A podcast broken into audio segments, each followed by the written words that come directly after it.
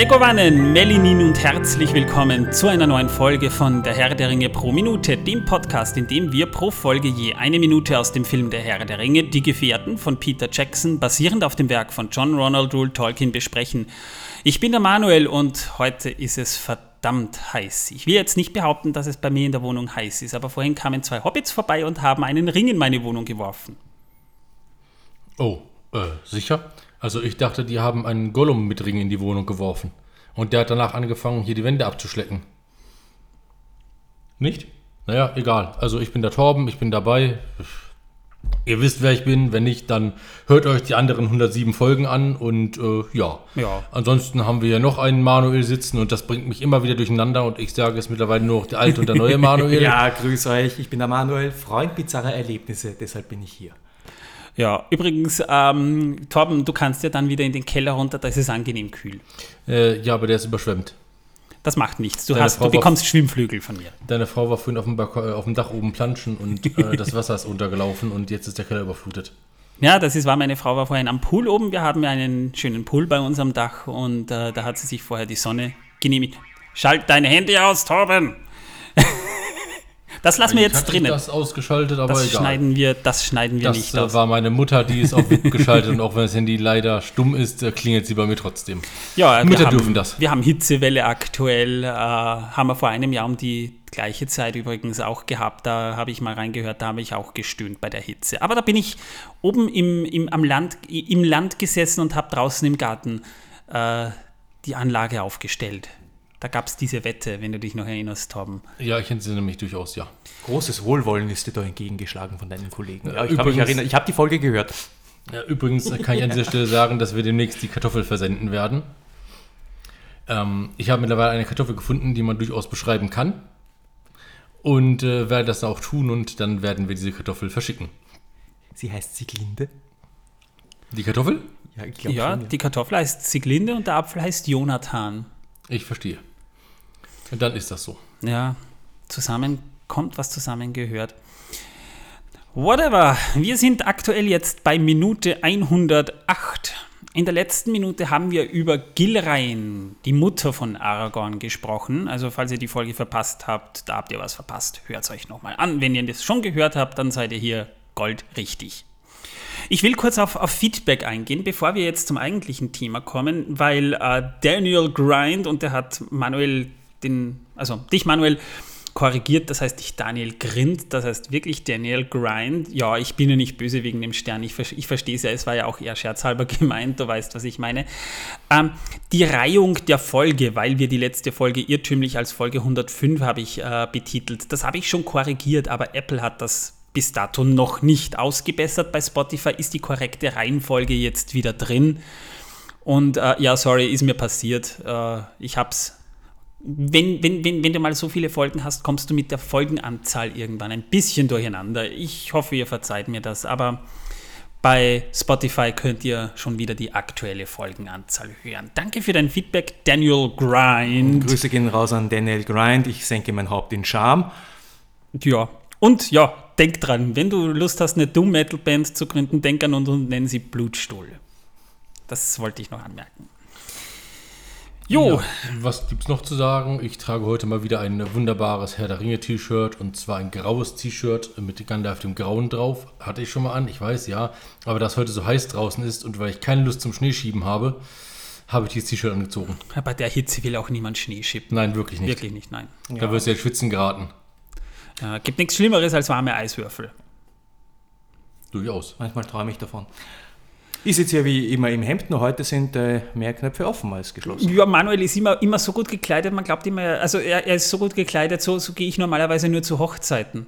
Ja, ich, ich frage ja immer, hey, was soll ich heute anziehen zum Podcast? da, das spielt ja scheinbar eine Rolle, das weiß ich von Torben.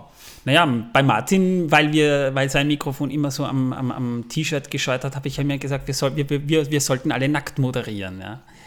Und das Spannende ist, das ist eine, eine, eine lustige Anekdote. Ich bin ja auf diversen, in diversen Podcaster-Netzwerk drinnen und jemand hatte tatsächlich die Idee, einen Podcast zu machen, wo er wildfremde Leute interviewt, die dann einfach nur nackt da sitzen, um zu schauen, ob das einen Unterschied macht. Also schräg, sehr schräg. Das muss an der Hitze liegen.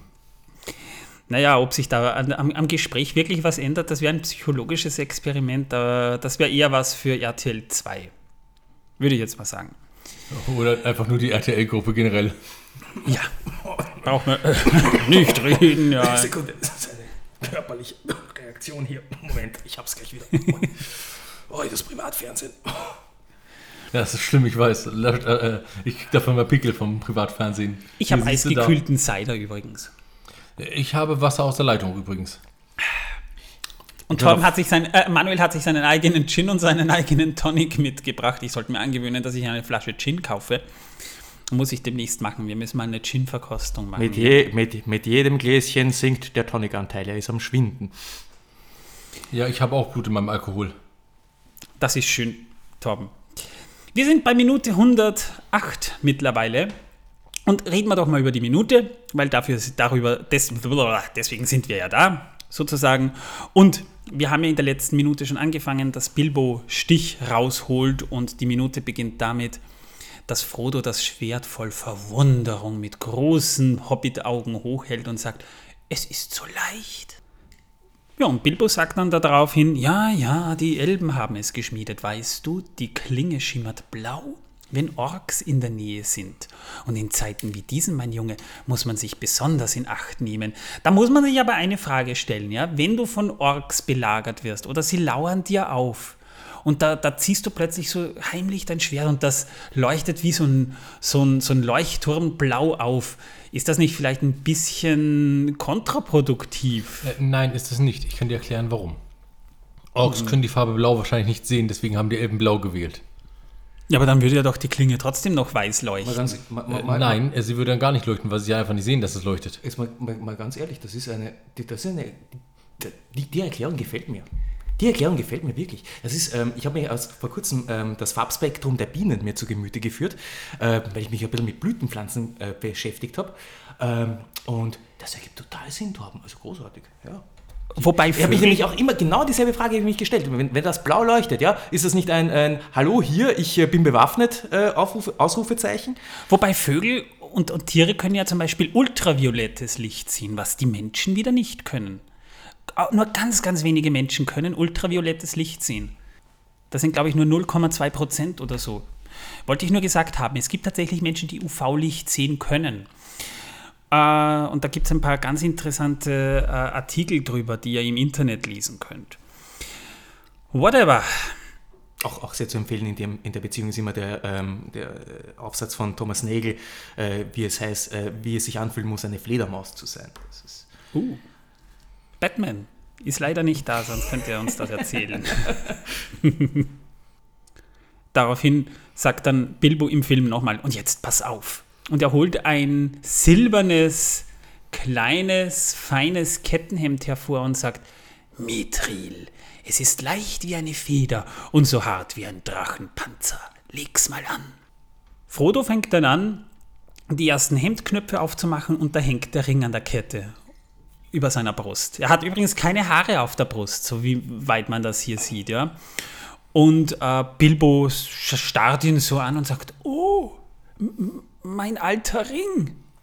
Ich würde ihn zu gerne nochmal in die Hand nehmen, ein letztes Mal. Was irgendwie eine sehr bedenkliche Situation ist, so wie er da so reinschaut. Frodo in weiser Voraussicht macht dann den Hemdknopf wieder zu und wir sehen dann noch Bilbo und plötzlich geht's wo sich sein Gesicht in, in, in eine richtig böse Fratze verwandelt. Und dann zuckt er so zusammen, wendet sich ab. Man sieht richtig schön, das gefällt mir bei Ian Holm, der hat, der so richtig das Gesicht richtig schön verzogen dann noch.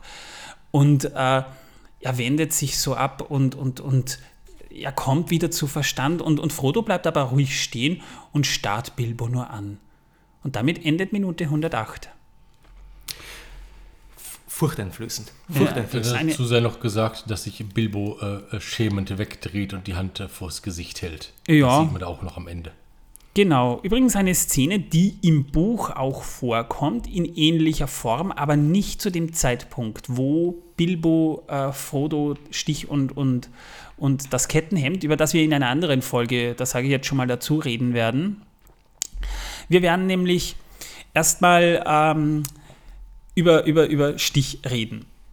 Bilbo bekommt, äh, Bilbo bekommt diesen Anfall, wenn man das so nennen möchte, nämlich bei ihrer ersten Begegnung in der Halle des Feuers, nachdem Frodo aufgestanden ist. Und da unterhalten sie sich. Und äh, die Szene wird auch nicht so furchteinflößend beschrieben, sondern Bilbo hätte, hat schon nach dem Ring so gegrieben, gegriffen und Frodo hatte so das Gefühl, als wären das so grapschende Klauen und, und ein Schattenfeld über Bilbos Gesicht. Das hat Tolkien auch so beschrieben in der Geschichte. Und äh, auch äh, was in der Szene weiter noch passiert, wird im Buch ziemlich genauso wiedergegeben, aber der Zeitpunkt ist einfach ein anderer, nämlich noch vor dem Rat von Elrond. Ist nur eine Information für die Leute, die die Bücher nicht gelesen haben. Jetzt würde ich sagen, wir reden doch mal über Stich, weil Stich ist jetzt eigentlich ein ziemlich interessantes Tool in der Geschichte. Im Englischen Sting, also nicht der Sänger, sondern der Stachel, deswegen Stich das ist ein elbischer Dolch. Also ein Schwert ist es nicht, es ist ein Dolch. Und geschmiedet wurde es in Gondolin im ersten Zeitalter. Während seiner legendären Reise zum einsamen Berg mit Thorin und seiner Kompanie wurden die Reisenden von Trollen gefangen. Das haben wir ja schon gesprochen, ne? die drei furchteinflößenden Trolle. Und die wollten sie ja töten und fressen. Und nachdem Gandalf die Trolle mit einer List bezwungen hatte, fanden sie anschließend in der Trollhöhle neben den Schwertern Glamdring und Orchrist, über die wir äh, vor allem über Glamdring später auch nochmal reden werden, fanden sie auch einen Dolch in einer Lederscheide, den Bilbo an sich nahm, weil es gerade seine Größe war. Und es war für ihn eigentlich so gut wie ein Kurzschwert. Und wenn du, wenn du Frodo und Bilbo so siehst, das hat was von Kurzschwert. Elrond hat es später im nächsten Kapitel, äh, wo sie dann in Bruchtal waren, und das könnt ihr auch im Film Der Hobbit äh, dann nochmal nachgucken, identifizierte das äh, Kurzschwert anhand der aufgeprägten Runen als Elbenwaffe, die im Dunkeln leuchtet, wenn Orks in der Nähe sind. Was, ja, wo man sich über die Sinnhaftigkeit fragt. Vielleicht, sind die, vielleicht ist Gondolin deshalb gefallen, kleiner Spoiler voraus. Bilbo gab ihm im Düsterwald schließlich den Namen Stich, weil es ihm gegen die Waldspinnen gute Dienste leistete. Gesundheit. Und offenbar wurde es auch dafür gemacht, Spinnennetze zu durchschneiden. Das ist nämlich spannend. Da kommen wir gleich oder später noch dazu, warum das so ist. Ja, manche werden, haben, werden sich jetzt schon die Frage stellen, äh, was ist Gondolin? Es ist in Gondolin geschmiedet worden und was ist Gondolin eigentlich? Man muss mal vielleicht eins dazu sagen, Gondolin wird im Herrn der Ringe an ein paar Stellen mal erwähnt. Äh, ich glaube, Manuel hat es vorhin auch schon gesagt, dreimal. Dreimal, genau, aber nie für sich, sondern es wird auch äh, soweit ich das sehe, auch äh, immer in Begleitung mit einer anderen wichtigen Festung aus der altvorderen Zeit äh, genannt, nämlich Nagofront. Aber äh, das ist schon wieder so eine Fasssache, da ja. halte ich mich mal zurück. ähm, dazu muss man aber auch sagen, auch im, im, im Hobbit wird ja, äh, sagt ja Elrond auch, das Schwert ist aus, oder, oder der Dolch ist aus Gondolin. Aber mehr weiß man über Gondolin nicht. Das heißt, der Name fällt im Herrn der Ringe zwar, auch im Buch meine ich jetzt, aber was Gondolin konkret ist, weiß der Leser, der nur den Herrn der Ringe liest oder den Hobbit liest, eben nicht. Und darum, glaube ich, sollte man mal darüber reden, was Gondolin ist, um den Hintergrund zu Stich ein bisschen zu erklären. Oh ja, um, ich meine, Gondolin bietet noch wesentlich mehr Hintergrund, aber unter anderem auch zu Stich, genau. Gondolin war eine Stadt der Noldor. Über die Noldor reden wir ein anderen Mal, also wieder ein Fass, Torben. Er steckt gleich schon wieder still, weil, weil er in, in Fässern hier ertrinkt. Äh, nein, wir haben hier welche zugemacht. Also wir haben das noch Platz für ein Fass im Zimmer. Für ein okay. einziges haben wir noch Fass. Na, sehr Fass. schön. Prominenteste oh. Noldor im Herrn der Ringe, Galadriel. Ja. Aber Arwen eigentlich auch. Arwen ebenfalls, genau. Ja. Und äh, war eine Stadt der Noldor im ersten Zeitalter, also noch lang vor dem Herrn der Ringe und vor den äh, Ereignissen um das Schmieden der Ringe, also viel länger zurückliegend. 6.500 Jahre ungefähr. Ja. Ähm, erbaut wurde Gondolin von Jahr 64 der Sonne im ersten Zeitalter, also das Jahr 64 nach dem ersten Aufgang der Sonne Das ist wieder ein Fass, über das wir irgendwann sowieso mal reden müssen, weil es die Geschichte von Sonne und Mond, es ist fantastisch, finde ich. Nur zur Orientierung, das erste Zeitalter in Sonnenjahren gemessen geht ungefähr, ich habe jetzt mir die Zahl nicht genau aufgeschrieben, glaub, aber in etwa 590. 585 oder 590 Jahre. Ja.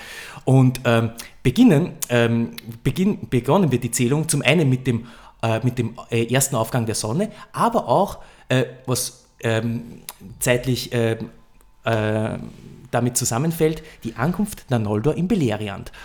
Aber dazu, wie gesagt, auch später. Naja, aber, aber da, da, da sind wir jetzt ein zur bisschen. Orientierung. zur- Ja, es gab davor die Jahre der Bäume auch noch, aber die Zählung der Jahre, das wird mal ein anderen Mal wieder erwähnt werden müssen. Das ist eine Geschichte für sich.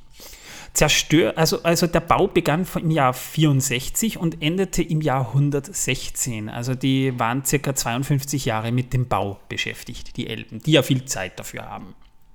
War also quasi eine Planstadt, wenn man es genau betrachtet. Na, ist so. Brauchst du nicht lachen, Manuel. Ähm, zerstört wurde sie im Jahre 510. Und somit existierte Gondolin 446 Jahre, wenn man den Bau mit einberechnet. Das ist sehr kurz für die Elben, wenn man es genau betrachtet. Weil Elben tausende Jahre leben und länger noch. Die Stadt Gondolin lag auf dem Amon Gwareth, dem Berg der Wacht, in der südlichen Hälfte des Tals von Tumladan. Das Tal selbst befand sich inmitten der ähm, Echoriath, einem Ring hoher und steiler Berge östlich des Sirion und nördlich von Beleriand. Dem einzigen Zugang bildete ein ausgetrocknetes Flussbett im Südwesten, das zur Schlucht Orlach-Echor führte, in der die sieben Tore von Gondolin den Weg vor Eindringlingen schützten. Das ist mal die Grundvita. diese sieben, dieses Sujet der siebentorigen Stadt. Äh, wenn man das hört, ähm, mytho äh, mythologische Städte mit sieben Toren gibt es einige. Und die Frage, die man sich da stellen kann, sieben Tore hintereinander oder nebeneinander. Äh, es gibt in der griechischen Mythologie eine, die, die siebentorige Stadt, und das ist Theben, die waren äh, nebeneinander.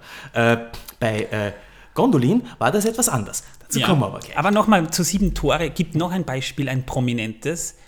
Minas Tirith. Welches? Ja, Ja, da, du hast recht, du hast recht, absolut. das, äh, ehemalige Minas Anor. Dieses Minas Tirith, das äh, man auch im Film sieht. Für unsere Hörerinnen. Reden wir doch über die Geografie, weil, äh, wie gesagt, Gondolin war sehr gut verborgen und äh, war wirklich eine Planstadt, auf die die Elben, die trauern im dritten Zeitalter Gondolin noch massiv nach. Das Tal von Tumladan war ursprünglich ein Bergsee mit dem Amon Gwareth als felsige Insel in der Mitte, dessen Wasser zum Zeitpunkt der Ankunft der Noldor in Beleriand, das ist also quasi mit dem Aufgang der Sonne, schon lange abgeflossen ist. Und zurück blieb da ein flaches Tal, dessen Boden hart wie geschmiedeter Stahl ist. Das Tal ist vollständig umgeben von den Echoriath, den umzingelnden Bergen, die es weitestgehend vor der Außenwelt abschotten. Das heißt, man muss sich das, äh, die, die Lage von Gondolin so vorstellen, du hast da quasi einen Berg, in diesem Berg ist, ist, ist, dieser, ist dieser ausgetrocknete Kratersee und in diesem Berg ist Gondolin eingebaut. Und Ganz genau. Ähm, außerdem in den, in, den, in den Gipfeln der Echoriath ähm, gibt es außerdem noch sehr prominent äh, die Grisaigrim und dort, dort nisten die Adler. Das kann man so ein bisschen mit dem Bild ver vergleichen, das man mit ähm, der Hauptstadt von Santorin damals hatte, bevor es äh, explodiert ist vor 3500 Jahren, wo es ja auch Illustrationen gab und Erzählungen gab, ich glaube sogar über von Homer, äh, dass das auch so äh, auf dem Gipfel von einem See umgeben erbaut war, bevor äh, die Insel zum Teil weggesprengt wurde. Wollte ich nur anmerken, weil ähm, gibt es ein paar solche Beispiele. Deswegen wird es auch mit Atlantis äh, assoziiert, dass er auch kreisförmig gebaut wird. Also da gibt es einige sehr nette Parallelen in dieser Sache. Jedenfalls diese Berge, die können nur über wenige hohe und gefährliche Pässe, wie zum Beispiel die Kirith Toronath im Norden des Tals überquert werden. Und es, außerdem können die Berge nur durch die Or, ähm, Orfach-Echor im Südwesten des Tals unterquert werden, weil dort das Wasser des früheren Sees einen unterirdischen Ausgang aus dem Tal gebahnt hat. Also ihr seht, Tolkien hat sich da wirklich Gedanken drüber gemacht. Er hat das ganz genau beschrieben. Äh, ja, genau. Und zwar schon sehr, sehr früh in, in seinem gesamten Werk. Die ersten Aufzeichnungen zu Gondolin sind, ähm, das geht aus, aus, aus, aus Briefen hervor und im, in den Nachrichten der Mittelerde, äh, zu Mittelerde äh, äh, gibt es einen Kommentar von Christopher Tolkien, dass äh, die, der gesam die gesamte Geschichte und der, der ich will mal unter Anführungszeichen Sagenkreis um äh, Gondolin schon sehr früh entstanden ist, zum Teil schon um das Jahr 1916, 17. Ähm, Im Schützengraben noch, die ersten Entwürfe, ja. Genau, ja. Um, jedenfalls um das Tal von Tumladan und die Stadt Gondolin erreichen zu können, muss man zuerst das Bett des trockenen Flusses finden und dann die Orfach Echor durchqueren. Diese tiefe Schlucht wurde von sieben Toren versperrt. Und zu denen kommen wir später noch, zu diesen sieben Toren. Nämlich äh, das erste Tor, das ist das sogenannte Tor aus Holz und das war ein Fallgitter. Das stand zwischen zwei in den Fels gehauenen Säulen und bestand aus gekreuzten Holzstäben, die mit Eisennägeln beschlagen waren.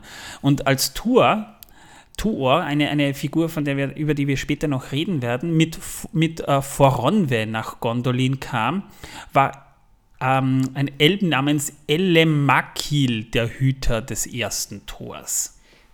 Ja, Elemakil, der begleitet sie dann auch noch äh, den gesamten Weg weiter, ja.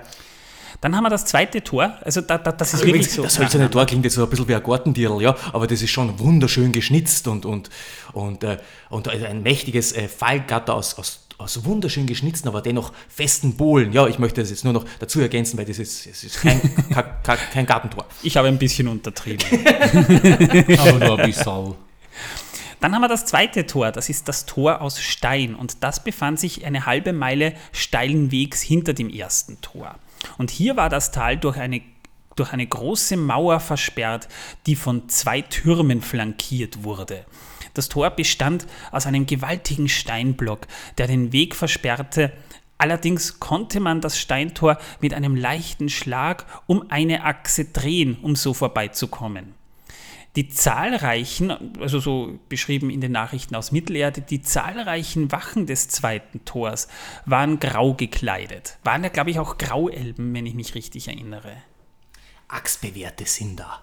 Ja, also, also trotzdem gut bewacht. Das klingt jetzt auch wieder so, ja, ist eigentlich eh leicht aufzumachen. Aber man muss mal an, an, an Sindar Wachen vorbeikommen, die ja hunderte oder tausende Jahre damit beschäftigt waren, äh, darin ausgebildet und trainiert zu werden, keine Leute vorbeizulassen. Das schaue ich mir an. Und das nächste Problem ist ja, man kann ja nicht einfach irgendwo gegenhauen. Man muss ja auch den gewissen Punkt dafür finden. Das ist wahr. Gut, im Laufe der Jahrhunderte, äh, die diese Stadt existiert hat, wird man vielleicht doch schon einen kleinen so, so eine Delle finden an der Stelle, aber hey.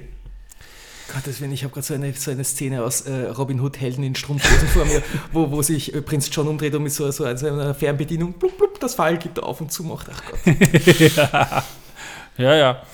Wir werden wahrscheinlich auch eine Fernbedienung haben dort. Das ist ein lustiger Film. Und das werden ja Schützen auch noch sein, schätze ich mal. Also da kommt man nicht so leicht rein, wie man glaubt. Weil das erste muss man mal überqueren äh, durchqueren und dann kommt man zum zweiten. Aber wenn man das durchquert hat, kommt man zum dritten Tor. Tor. Das dritte Tor ist das Tor aus Bronze und das war von einer noch höheren und stärkeren Mauer umgeben als die vorherigen. Das Tor selbst setzte sich aus zwei mit Schilden und Bronzetafeln behangenen Tür Torflügeln zusammen. Auf der Mauer befanden sich drei Türme. Drei Türme statt drei zwei? Türme, ja, welche mit Kupfer überdacht waren. Die Wachen, die noch zahlreicher waren als beim zweiten Tor, waren größtenteils Grauelben aus Nevrast und mit Äxten bewaffnet. Also das ist sozusagen, wenn du das zweite überwunden hast, hast du das dritte noch nicht überwunden. Ne? Die Dann massieren dich kurz mit der Eisenwurz. Die können froh sein, dass es den krankesten Held zu der Zeit noch nicht gab. Und heben den Fuß zum Stiefelgruß. Jawohl. Dann haben wir Tor Nummer 4. Es klingt schon so wie eine Quest bei einem Computerspiel. Du musst die Tore überwinden. Da muss ich immer an das Spiel Pflanzen versus Zombies irgendwie ja, denken. Manuel, nehmen wir jetzt das Tor Nummer 4 oder den geheimnisvollen Umschlag? Ich nehme das vierte Tor. Okay. Das ist das Tor Sehr aus. Schmiedeeisen. das war von hohen, dunklen Mauern umgeben. Das Tor bestand aus drei Türgittern und sah so aus, als würde man durch die Stämme und Äste unvergänglicher Bäume in den fahlen Glanz des Mondes blicken.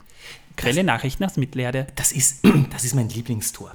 Das besteht eigentlich aus drei hintereinander angeordneten Gattern und ähm, jedes Gatter hatte so diese, diese schmiedeeisernen, kunstfertig ausgeführten, äh, verschlungenen Muster. Und wenn man da genau davor stand und die Tore geschlossen waren und sie genau hintereinander gesehen haben, so haben sie sich zu einem einzigen Bild zusammengesetzt. Es war quasi ein, ein mehrschichtiges Bild, das diese Tore ergeben haben, wenn man direkt vor ihnen gestanden, sind, äh, gestanden ist. Also, also so wie diese Falträtsel im Mad Magazine, die es manchmal gibt. Äh, ja, so ähnlich, so ähnlich. Ja, ja? genau, so ähnlich. Stelle ich mir so vor ein bisschen, ja. Mhm. Über der Mauer haben sich aber vier Türme und zwischen den inneren Türmen war ein aus Eisen geschmiedetes Bildnis von Thorondor angebracht, dem König der Adler, falls ihr euch noch erinnert. Die einsamen Wachen, Quelle Nachrichten aus Mittelerde, hatten schwarze Panzer, Mäntel und Schilde. Und die, die Gesichter eiserne Wachen.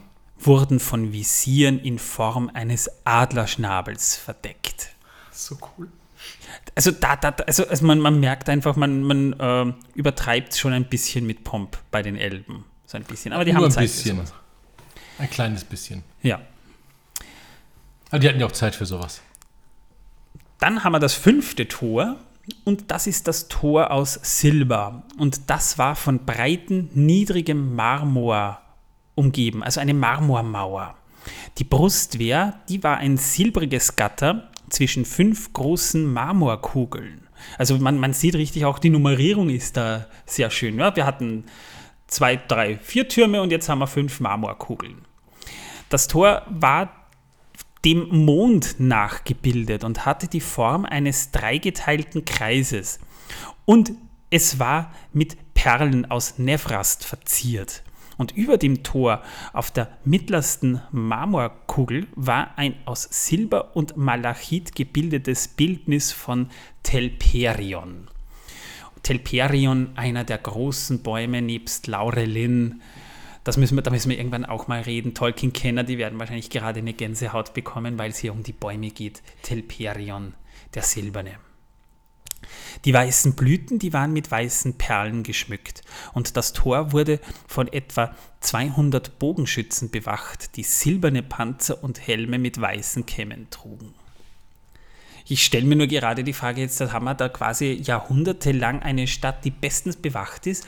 Du stehst da im fünften, im fünften Tor und musst das bewachen. Und es findet sowieso niemand und, und du bist aber im Prinzip die ganze Zeit damit betraut, dieses Tor zu bewachen. Da wird man deppert. Ich, ich, glaube, die Elben sind alle große Stoiker, die haben alle ihren Seneca gelesen. Ja, Elben sind sowieso, haben sowieso nicht so, also das ist ja auch interessant bei Tolkien, die haben ja nicht wirklich so viel Persönlichkeit, die haben extreme Persönlichkeit. Moment, Moment, Moment, Moment, wie bitte? Naja, äh, sie sind Extremata, sie sind Extreme. Das heißt, Elben sind entweder extrem äh, gut oder extrem böse, wenn sie mal böse werden. Sie sind extrem zornig oder extrem ruhig. Ich glaube, die sind einfach extrem gechillt dort im fünften Tor. Das wollte ich meinen. Also, oder sie haben komische Kräuter geraucht. Also, also Grauzonen existieren bei den Elben kaum, weil sie im Gegenzug zu den Menschen viel extremere Wesenszüge haben. Ich weiß nicht, also woran wir zum Beispiel äh, ist jetzt äh, niemand, der, der, der, mir so extrem vorkommt. Ähm, genauso wie. Mh, mm, es gibt auch Elben, die, die, die es gibt eine, eine, eine, eine Gestalt, auch in Gondolin, äh, da gibt es einen Elben, den Anführer des Hauses der Harfe, der ist an sich völlig in Ordnung, aber der ist ein feiger Elb. Der ist, der ist einfach nur feig. Ähm, du kannst ja auch extrem feig sein.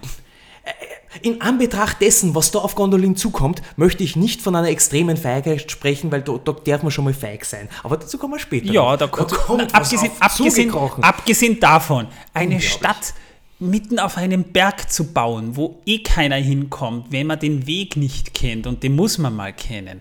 Und das dann mit äh, sieben Toren zu versehen, die auch noch ziemlich äh, pompös und extrem bewacht sind Und äh, da kommen wir dann später noch dazu. Eine Stadt, die extrem gut schön gebaut ist, damit sich die Elben da drin verstecken können. Also ich, ich will jetzt nicht sagen, dass die großen Wert darauf legen, äh, ihren äh, Standort preiszugeben. Also ganz im Gegenteil, ganz im Gegenteil. Im Gegenteil, es ist sogar so, dass, äh, dass zum Beispiel, äh, wenn, es, wenn es um die Geschichte geht von äh, äh Tours Ankunft in Gondolin, während dieser gesamten Geschichte, die dauert so 50, 60 Seiten, ähm, kommt kein einziges Mal der Name Gondolin vor. Es wird immer nur von dem verborgenen Königreich oder von dem geheimen Königreich gesprochen und auch der König äh, hat eine extrem strenge Politik äh, der, der, der Geheimhaltung strenge Gesetze. Entschuldigung, ich, so, ich, ich, wir sind, nein, nein, das passt ja. wir sind beim sechsten Tor. Das Tor aus Gold. Das war durch eine lange, breite, gerade Straße mit dem fünften Tor verbunden.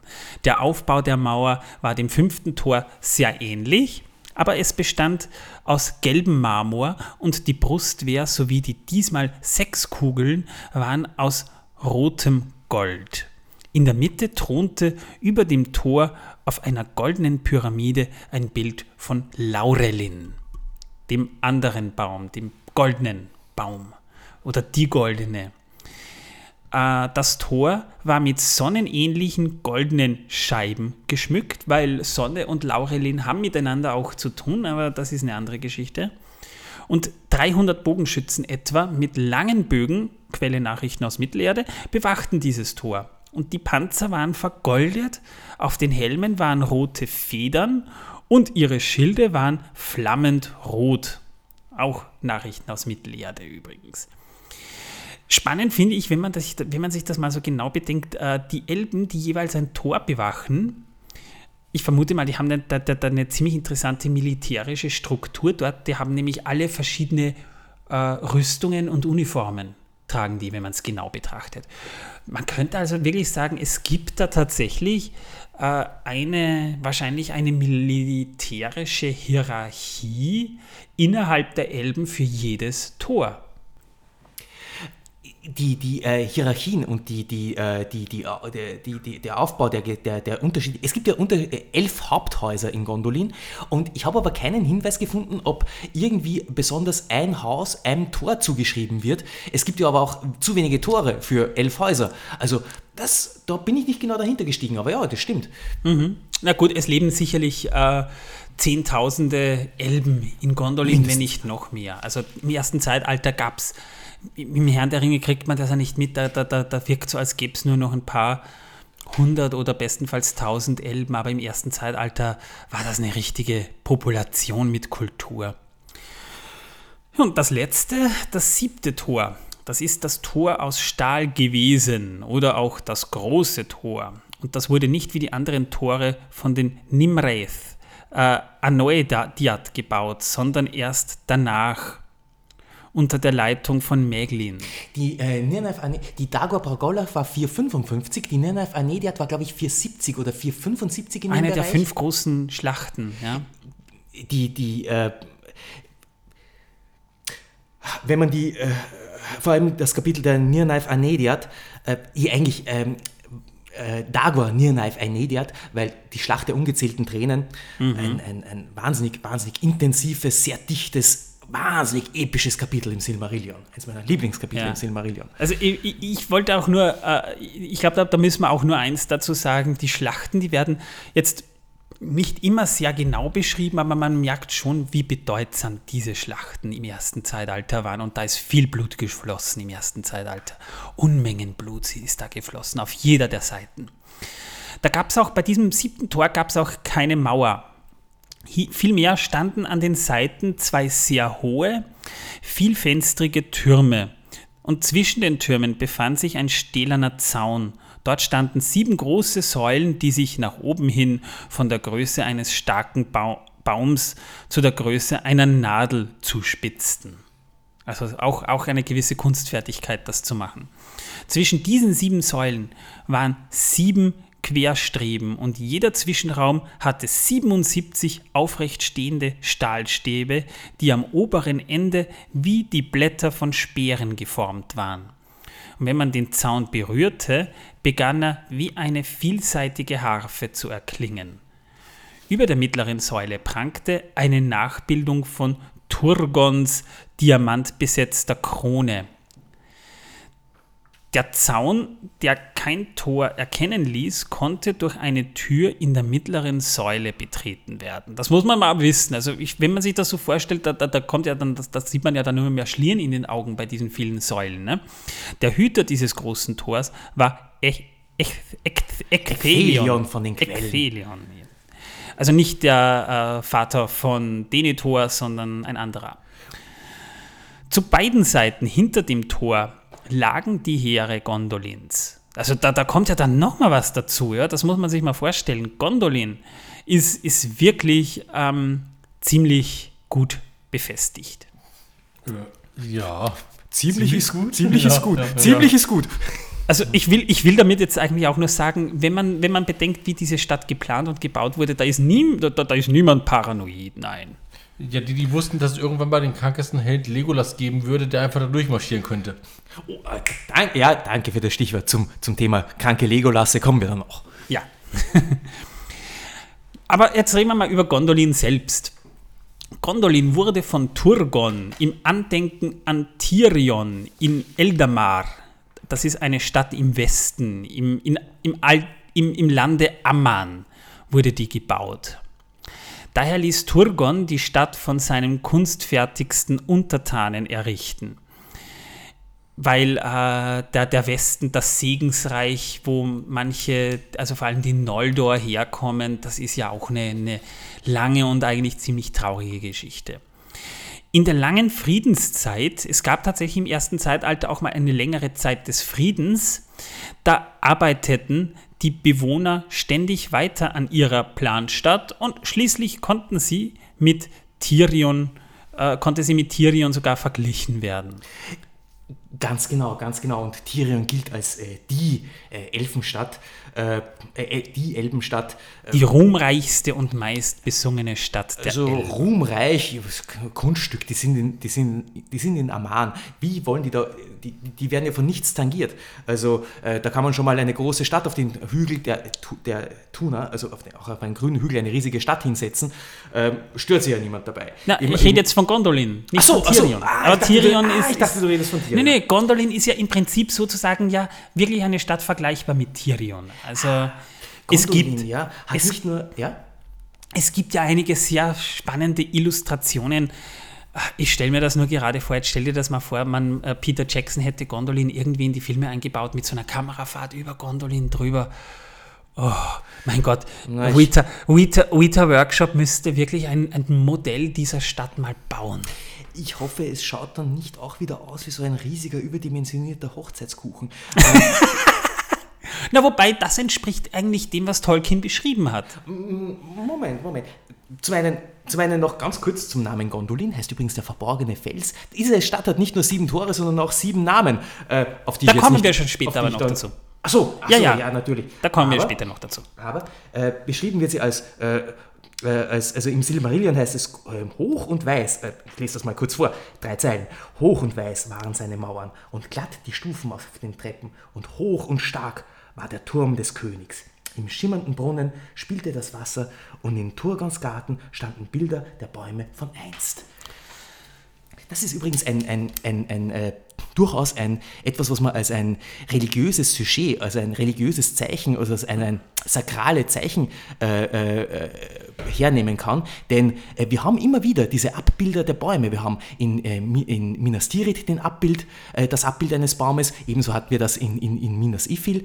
Äh, wir haben auch in, in äh, Gondolin die Abbil Abbilder von den beiden Bäumen. Also diese beiden Bäume, Lau- Laurelin und, Telperion, sind, äh, sind, sind, sind, auch wenn sie schon lange Zeit vergangen waren, hunderte Jahre, sind sie extrem wichtig in der, in der ganzen Mythologie, in der Spiritualität der Elben spielen die eine große Rolle. Na, nicht nur, weil ähm, das ist ja nämlich das Interessante, aber das ist jetzt wirklich ein Fass, äh, das haben wir schon aufgemacht. Nur ganz kurz, was die beiden Bäume angeht. Sonne und Mond hängen unmittelbar damit zusammen. Und das ist eine Geschichte, über die müssen wir irgendwann mal reden, wenn Platz ist. Genau, Auch die genau. Bäume. Nur ver verzeiht uns, dass wir das heute hier nicht Haben wir erwähnen. ganz kurz angeschnitten, als wir uns Gedanken gemacht haben, wie man denn den Ring noch zerstören könnte. Haben wir ganz kurz über die Sonne und über Aria gesprochen. Aber Genau. das ein andermal. Jedenfalls, wir haben es ja schon erwähnt, die Stadt befand sich auf dem abgeflachten Gipfel des Amon Gwareth. Und auf diesen Berg entsprangen ja auch noch viele Quellen, die den Gondolindrim in, in Brunnen und kleine Wasserfälle umwandelten, um die Anlage noch schöner und lebendiger zu gestalten. Abgesehen davon hat man dann sicher auch eine schöne Kanalis Kanalisation und ein, eine gute Wasser Trinkwasserversorgung, weil auch Elben müssen trinken und pinkeln. Das ist richtig. Darum hat ja auch Turgon seiner Stadt auch in der äh, Hochsprache der Elben den Namen Ondolinde gegeben, was so viel heißt wie Moment, was heißt das? Felsen der Wassermusik. Ah ja. Ja, es heißt ja auch, äh, die, die Springbrunnen sangen. Also ich glaube, man muss sich das wirklich so vorstellen, wenn man in dieser Stadt ist, überall äh, plitsch, plätschert es irgendwo runter. Im Umfeld der Springbrunnen wurden auch Plätze angelegt, damit sie für alle sichtbar gehalten werden konnten. Besonders im Süden der Stadt gab es zahlreiche Quellen. Also jeder Brunnen hat quasi seinen eigenen Platz. Um, den, um ihn herum sozusagen. Ganz Gondolin wurde aus weißem Marmor und weißem Stein erbaut. Das heißt, äh, eine, eigentlich eine, eine optimale Kühlung im Sommer, wenn man es genau betrachtet. Obwohl ich jetzt, wenn sie auf einem Berggipfel mehr oder weniger eingelassen steht, dort sowieso nicht sonderlich äh, heiß wird, nehme ich mal an. Ja, aber auch im Winter war es dann eine sehr gute Tarnung bei Schneefall. Genau. Durch diese Farbe wirkte die Stadt wie ein eingefasstes, schimmerndes Juwel in dem von Schnee umgebenen Tal. Die Stadtmauern waren hoch und breit, ebenso die beiden darin eingelassenen Tore im Westen und im Norden, also von der eigentlichen Stadt, und ihre Torflügel bestanden aus massivem Eisen.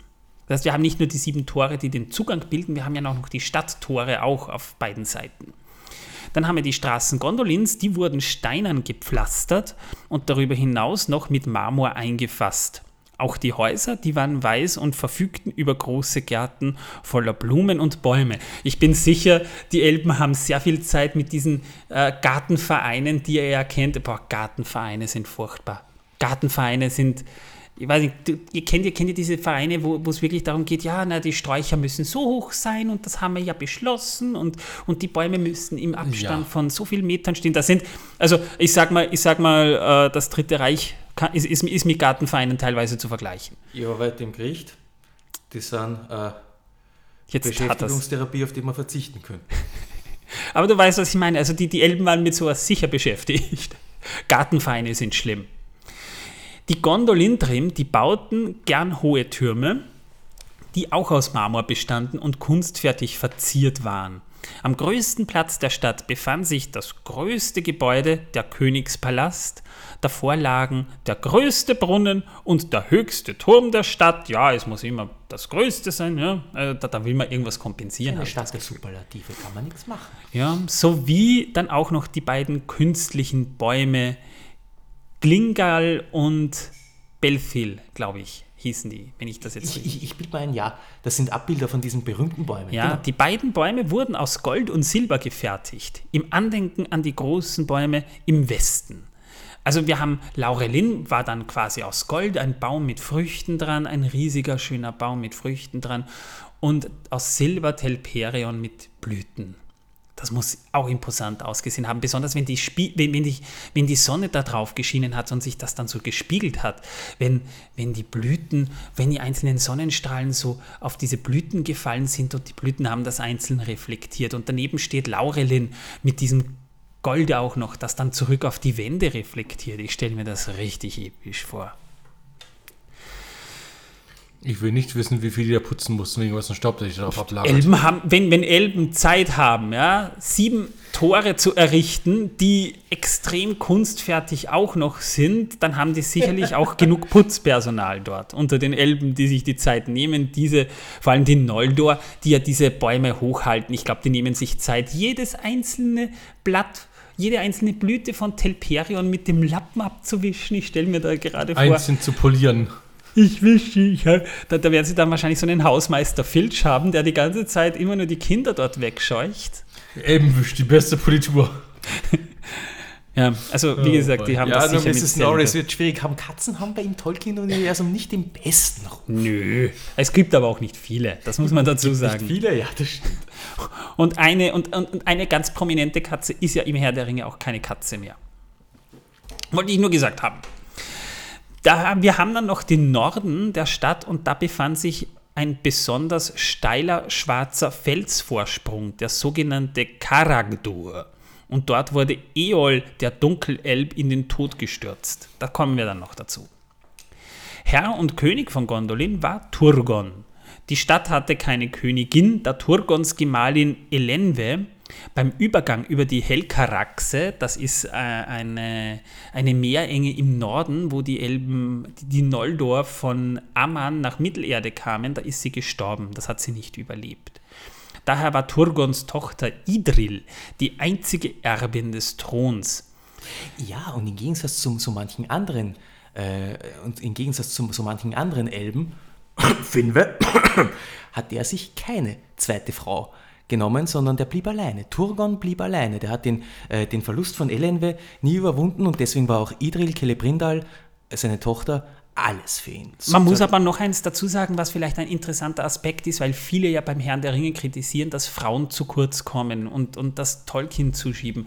Elben haben auch ein Matriarchat, weshalb es durchaus legitim ist, dass die letzt, also dass die Thronerbin auch eine Tochter sein kann.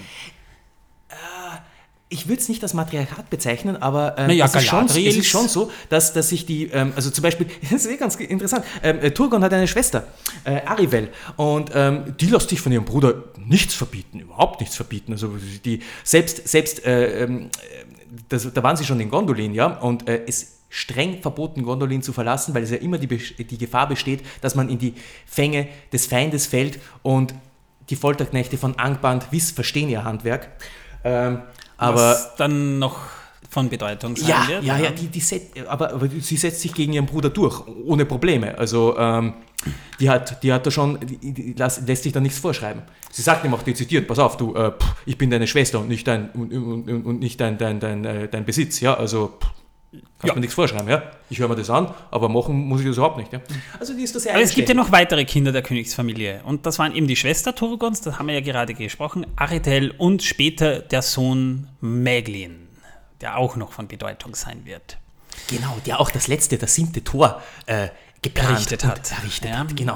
Jedenfalls, der König erließ Gesetze, wie das Gesetz, nach dem niemand Gondolin verlassen dürfe, und er sprach auch Urteile, zum Beispiel das Todesurteil Eols nach seinem Mord an Aredel. Kommen wir dann noch dazu. Wollte ich nur gesagt haben. Dafür besaß der König einen speziellen Gerichtsstab.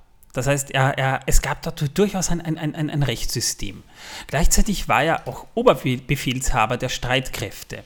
Er ließ durch diese Vollmacht Wachen auf den umgebenden Bergen und besonders am Ausgang der Orfach Echor aufstellen. Also er war überhaupt nicht paranoid. Das Heer Gondolins war darüber hinaus auch noch in zwölf sogenannte Häuser unterteilt. Da haben wir vorhin schon gesprochen, nicht elf, Manuel, sondern zwölf. Ja, das zwölfte ist das von Tuor. Das, äh, äh, ja, das stimmt, das habe ich vergessen. Ja, richtig, das kommt. Äh, nee, das ist aber, das ist wieder Ja, aber ja. wirklich von der kleinen Elben. Das ist das Haus von Tuor, das Haus von. Ja, aber es ist äh, nicht Haus, das. Haus der Flügel, das Haus der Flügel, genau. Dem König stand auch ein Rat aus Fürsten zur Seite, der jedoch eine rein beratende Funktion hatte und den König nicht überstimmen konnte. Gut, man muss aber auch dazu sagen, Tuor war jetzt eigentlich nicht unbedingt ein schlechter König. Das kann man so Turgon, nicht, Turgon war kein schlechter König, ja voll. Der, der war überhaupt kein schlechter König, nein, ganz und gar nicht. das kann man nicht sagen, nein. Äh, Die anfängliche Bevölkerung, die bestand zu einem Drittel aus dem Volk von Fingolfin. Demgegenüber stand dann eine noch größere Menge an Sindar, also Grauelben, Elben, die, in, die nie das Segensreich Aman gesehen haben. Und in der langen Zeit des Friedens hatten sich die Einwohner entsprechend vermehrt, sodass Turgon in der, Nim, Nim, in der Nimaeth an, Anoediat, In der Anediat. ja, äh, ein 10.000 Mann großes Heer aufbieten konnte. Also die Bevölkerung war nicht klein und ein Elb ist schon, ist schon ziemlich mächtig. Also es gab, es gab Elben, da konnte ein, eine ganze Herrscher von Menschen den Elben nicht besiegen. Und jetzt stellt euch mal 10.000 von solchen Elben vor. Die waren bestens gerüstet, hatten unbegrenzt Material für ihre Zwecke. Die hatten genug, die, die haben nie Armut oder irgendwas erlebt. Die haben die besten Waffen und davon 10.000. Also das ist sowieso auch grundsätzlich schon mal eine starke Armee. Grundsätzlich. Vom Körperbau her waren diese, die, die Einwohner Gondolins eher klein, schlank und geschmeidig. Darüber hinaus konnten sie schnell laufen und verfügten über ein hohes Maß an Bildung. Sie besaßen liebliche Stimmen, besonders die weiblichen Gondolindrim, die waren so schön wie die Gestirne am Himmel. Die Gondolindrim waren ein sehr kunstfertiges Volk, was an der langen Friedenszeit lag, keine Frage. Sie schufen viele schöne Dinge, zum Beispiel die Elessar. Mit der Zeit wurden die Einwohner Gondolins sehr reich, da sie endlos viele Edelsteine und Metalle fanden. Doch auch Waffen wurden von ihnen geschmiedet. Die dazu benötigten Erze fanden sie in den umliegenden Bergen, besonders im Norden. Beispiele für ihr hohes Können waren die drei Schwerter Glandrim, Orchrist und das spätere Schwert Stich. Das eigentlich ein Dolch ist. Ja. Die, da, da, das ist also so quasi ein Abbild dessen, was die Elben können. Die äh, auch bis weit ins dritte Zeitalter hinein brauchbar waren. Die halten lang, 6000 Jahre halten die, muss man, oder 6500 Jahre oder sogar 7000, wenn man es ganz genau rechnet, 7100 Jahre. Ich wollte es nur gesagt haben. Bei Kämpfen waren die Gondolindrim mit schimmernden Kettenpanzern, langen Schwertern und Speeren ausgerüstet. Und es gab sehr viele gute Bogenschützen in Gondolin. Diese hatten genug Pfeile, um jahrelang ununterbrochen damit schießen zu können. Also Legolas hätte da seine Freude damit gehabt. Die Alltagssprache in Gondolin war, wie auch Tingolls Bann äh, des Quenya überall in Beleriand. Sindarin. Sindarin ist, wird ja auch heute, also in der Gegenwart des Ringkriegs, noch gebraucht. Allerdings wurde die Sprache mit einem leichten Dialekt gesprochen nachvollziehbar. Aber das ist eher so ein, ein, Detail, vor allem Tolkien legte als Sprachwissenschaftler ja viel Wert drauf. Und weil die Gondolindrim lange von ihrem Volk auch getrennt waren, hat sich da ein Dialekt rausgebildet. Doch auch das Quenya ist nicht in Vergessenheit geraten, das ist auch eine Elbensprache. Und am Ende des ersten Zeitalters war das Quenya aus Gondolin das einzige, das noch existierte, weil alle anderen Noldor vernichtet worden waren sie wurde zu einer Sprache der Kunst und der Wissenschaft.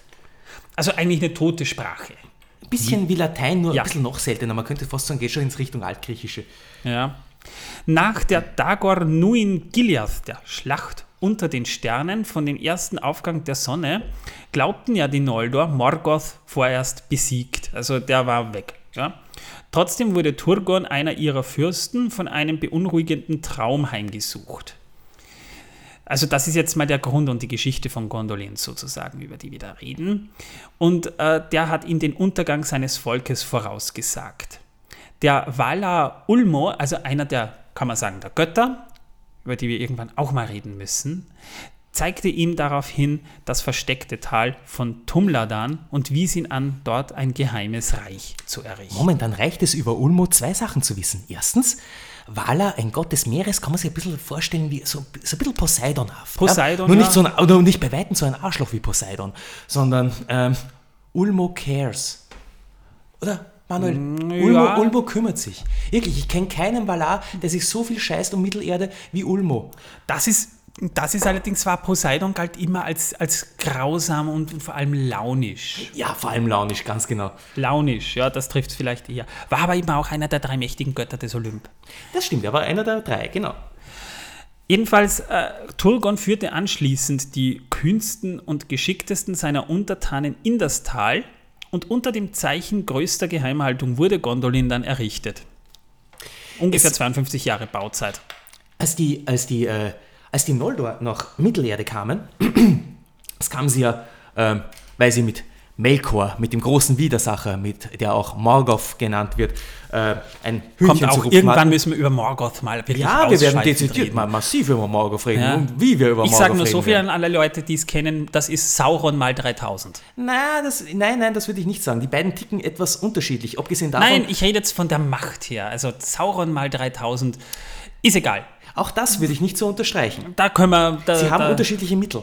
Sie haben wirklich wir werden, wir Mittel. werden darüber noch ausgiebig sprechen, aber ich habe es ja schon mal erwähnt, dass Sauron äh, im Gegensatz zu Morgoth ganz anders vorgeht, habe ich schon erwähnt. Jetzt, jetzt gerade sehe ich den Zaunpfahl. Okay, alles klar, ich verstehe. Ja. Nein, ich wollte es nur gesagt haben. Nein, das ist gut. Das war eine Laterne. Sie leuchtet. noch. Eine Säule. Iluin oder Ormal? Das ist eine gute Frage.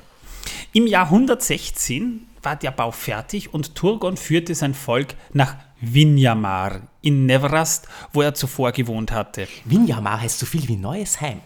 und in kleinen Gruppen nach Tumladan. Äh, dort begann dann Gondolin unter dem Schutz Ulmos und der Adler Manwes, die in den umliegenden Bergen ihre Nester ja hatten, hat Manuel ja schon erwähnt, begann die Stadt aufzublühen und im Folgenden eine lange Periode des Friedens zu erleben. Also wirklich spannend. Äh, Turgon hat das, die Stadt errichten lassen, hat, hat er wahrscheinlich sogar selbst mitgewirkt. Er hat ja sicher nicht nur, ist ja nicht nur da gesessen und hat Anweisungen gegeben, ich bin sicher, der hat auch mitgemacht. Und dann ist er erst raus und hat dann die Leute reingeholt, so nach dem Motto, ey Leute, wir haben dann eine Planstadt, so, so richtig urban, so mit, mit, mit Coffeeshops an jeder Ecke, kommt doch rein, ja? Also gibt's, gibt's überall da. Und wir haben sogar, wir haben sogar, Und sogar Plätze mit Brunnen. und, und weil, weil ihr Quellen. Elben, und weil ihr Elben seid, wir haben sogar einen Starbucks. Warum muss ich gerade so an. Rapture und Bioshock denken? ja, ja, Und genug Fälle, damit ihr 10.000 Jahre lang schießen könnt, ununterbrochen. ja, richtig, ja, Da wird uns nicht langweilig, ne? das läuft. Über 200 Jahre verlebte Gondolin auch in glücklichen Frieden. Also das war wirklich eine lange, m, auch nach Menschengedenken, lange Zeit für Elben vielleicht nicht so. Ja, die, die, noch ganz kurz ähm, zur Gründung. Gründung, also begonnen haben die Bauarbeiten ja im Jahr 64 des ersten Zeitalters, Sonnenjahre. Äh, also nach dem äh, 64 nach Ankunft der Noldor in Beleriand. Ähm, Im Jahr 60 gab es eine, eine, eine sehr ruhmreiche und siegschla- siegreiche Schlacht der Noldor gegen Morgoth, die Dagor Agareb, die äh, auch nichts anderes heißt als die ruhmreiche Schlacht. Und vier Jahre danach äh, begannen die Bauarbeiten. Weil, weil und das ist ganz interessant, ähm, Turgon und sein Cousin, also Turgon ist aus dem Hause Fingolfin ähm, und ähm, sein Cousin ähm, Finrod Felagund und auch Galadriel, nur so auf die Seite zur Orientierung sage ich dazu. Ah, die gibt's ja auch noch, Sind ja. aus dem Hause Finarfin, ja. Äh, das sind beides, äh, äh, sowohl Fingolfin als auch äh, Finarfin, das sind alles, sind alles Noldor, ja. Das ist alles Haus, Haus Finwë, das ist alles Haus Noldor. Ähm, und die beiden waren Cousins und die beiden haben, haben sich gut verstanden, die waren gut befreundet, sehr gut befreundet. Und ähm, ähnlich, ähnlich wie die, die, die Freundschaft zwischen, zwischen äh, Fingon und Maedros. Aber dazu auch ein andermal. Ja, also das Ähm. ist sowieso eine Geschichte, da muss man sich immer fragen, hat das für den Herrn der Ringe jetzt überhaupt noch Relevanz? Ja, schon. Ich meine, immerhin Ja, war ja. Finrod Felagund der erste Elb, den, der jeweils auf jemals auf Menschen getroffen ist. Nur um das Ganze ein bisschen einordnen zu können und ein, einen kleinen Rahmen zu bieten.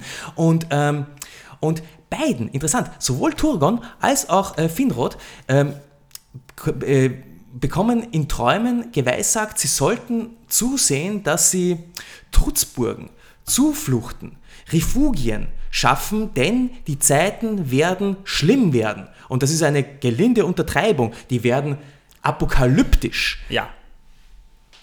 Und sowohl Turgon als auch äh, äh, Finrod Felagund, Felagund heißt der Höhlenschleifer, machen sich auf den Weg und gründen ihre Reiche.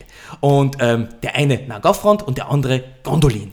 Und darum werden auch Nagothrond und Gondolin sehr oft ähm, im, also äh, in, In Ringe einem- immer in in einem, einem- genannt. Ja? in Obwohl einem genannt, ja. Beides komplett unterschiedliche Dinge, jetzt, aber beides große, gewaltige Festungen äh, des ersten Zeitalters. Während der dunkle Herrscher im Norden von den Streitkräften der Noldor belagert wurde, lebten die Bewohner Gondolins unbehelligt von den Ereignissen außerhalb ihrer Stadt. Also die waren ziemlich schön isoliert eigentlich, kann man sagen. Aredel, die Schwester des Königs, wurde jedoch der Pracht und der Schönheit der Stadt überdrüssig und bat Turgon, Gondolin verlassen zu dürfen. Die wollte mal raus. Das meinte ich vorhin, ja. Ja. Er war überhaupt nicht damit einverstanden und hat gemeint, Ja, er lehnte das ab. Ja. Und am Ende hat er aber ihren Drängen trotzdem nachzu nachgegeben und hat sie gehen gelassen. Also er braucht keine Ehefrau, der hat eine Schwester. Ja, sie hat ihm auch keine andere Frage. du bist. Hey, ich bin verheiratet, ich weiß, wovon ich rede. Du, ich. Ja. Dann haben wir das Jahr 400 und sie kehrte gemeinsam mit ihrem Sohn, den sie in der Zwischenzeit geboren hatte, zurück. Meglin, den sie in der Zwischenzeit in Nan Elmoth zur Welt gebracht hatte. Das ist nämlich spannend. Äh, Meglins Vater Eol, jedoch, der war den beiden heimlich gefolgt, der sollte eigentlich nicht mitkommen. Und als er versuchte, die Tore der Stadt äh, zu durchschreiten, ist er in die Gefangenschaft von Turgons Wachen geraten. Und als man ihn vor den König brachte, weigerte Eol sich, Turgon als seinen Herrn anzuerkennen. Und weil er das auch nicht für seinen Sohn wollte, versuchte er Meglin zu töten. Der wollte seinen eigenen Sohn töten. Der Mordversuch scheiterte aber und stattdessen kam Aredel ums Leben. Das heißt, Eol hat, seine, hat, hat die Mutter seines Kindes umgebracht. Das, das war nicht der Plan, aber, Ja, äh, es ist passiert. Es, aber das, ich das sollte eigentlich das, ich wollte nicht meine Frau umbringen, ich wollte eigentlich nur den, den, den Sohn umbringen. Ja. Ist auch so viel ja- besser, viel besser. Ja, ist, Auf jeden Fall, ja. Macht ja keinen, ja, also. Das ist ein Ne? Riesenunterschied. Ja, das, äh, also, also, also ich stelle mir da gerade so Stromberg vor, wie er dann so da steht vor dem Gericht und so sagt so, ja, also ich meine, wenn, ne? Ja, nee, das, ähm, ja, Das, nee, äh, das, ähm, ja, nee. Das war nicht so geplant, aber Es ist nun mal passiert und äh, ja, und, und hey, du bist, ich meine, du mochtest deine Schwester doch eh nie, die ist dir doch eh immer auf den Sack gegangen. Jetzt ist sie weg, also sag doch einfach Danke. Hey, hey, hey. Ähm, Nee, aber, aber war leider nicht so, denn als Strafe für seine Moment, Moment, ganz kurz. Das ist nämlich eine schöne, also das, das spricht nämlich ganz gut für Turgon. Wir haben ja gerade gemeint, er war ein guter König. Er hat, er hat, äh, äh, ähm, er hat ähm, zunächst einmal war er voll der Freude, dass seine Schwester wieder gekehrt ist. Sie hat noch dazu einen Fremden mitgebracht, was er eigentlich, äh, eigentlich äh, gegen alle Gesetze geht. Aber er hat Aber ihn so- hey, potenzieller Steuerzahler. er hat das ja und er hat Michael sofort die Hand entgegengehalten und er seinen Schwager begrüßt. Ähm, Obwohl sie eigentlich der Neffe Hm. war. Eol, ich habe ich Michael gesagt, ich meinte Eol. Ja. Also den Vater von Michael. Ach so, okay, ja, das, äh, äh, ja, also, ja. Gut, egal. Jedenfalls, das ist halt passiert und als Strafe für seine Tat wurde dann Eol hingerichtet. Und äh, das ist auch eins der wenigen Male, dass sowas unter Elben, wenn es nicht gerade Sippenmorde sind, äh, dass Elben sich gegenseitig töten. Sekunde, ich muss mich gerade zusammenreißen. Äh, äh, Mein Gott, jetzt muss ich mich erst zusammenreißen, dass ich nicht, keine weiteren Ausführungen mache zu Nan Elmoth, weil das ja auch ein sehr äh, sagenumwobener Ort ist. Und jetzt kommst du mir mit den Sippenmorden. Wie viele Fässer willst du noch aufmachen? Das ist ja unglaublich. Es gab drei an der Zahl übrigens. sind schon offen. Die drüben Sippenmorde waren schon offen, äh, also da haben wir schon. Okay, wie viele von den Sippenmorden haben wir schon äh, ab, abgefrühstückt? Noch gar keins eigentlich. nein, Aber kein- das spielt hier auch keine Rolle. Okay, ja, das ist Es sollte nur angemerkt werden. Also, liebe Zuhörer, ihr könnt euch, not ich sage mal eins, ja, ihr könnt euch jetzt Notizen machen und wenn ihr am Ende dieser Podcast-Reihe, die ja doch noch eine Zeit lang läuft, so ein paar Fässer findet, die noch offen sind, teilt sie uns mit und wir reden drüber. während Und wir schließen sie euch noch. Meglin gewann unter Turgons Obhut bald großes Ansehen unter den Bewohnern Gondolins und vor allem sein handwerkliches Geschick brachte ihm viel Anerkennung. Ist es nicht eigentlich so, dass er in einem Entwurf von Tolkien sogar als dunkelhäutig bezeichnet wurde? Ich meine, ich meine zumindest Eol wurde auch als dunkelhäutig bezeichnet. Es das ist, ist ähm, im, ich glaube, ich bin mir ziemlich sicher, im, im, äh, der Fall von Gondolin, im äh, Die verschollenen Geschichten 2, da wird er als dunkelhäutig beschrieben. Ähm, da steht Ja. dunkelhäutig, ja.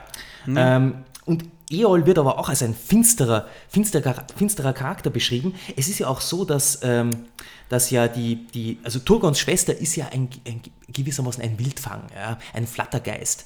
Äh, und äh, hat sich vor allem auch nur deswegen mit Eol eingelassen. Ich glaube eher weniger, weil sie ihn besonders äh, äh, für eine besonders gute Partie gehalten hat. Ich glaube, sie fanden ihn einfach interessant. Und, und Eol war interessant, weil er so anders ist. Ja? Man muss bedenken, es ist ein, ein, ein, ein Schmied, begnadet in der Metallverarbeitung, hat auch ein eigenes äh, äh, Metall erschaffen, nicht Mithril, sondern ein anderes, das mir gerade nicht einfallen will.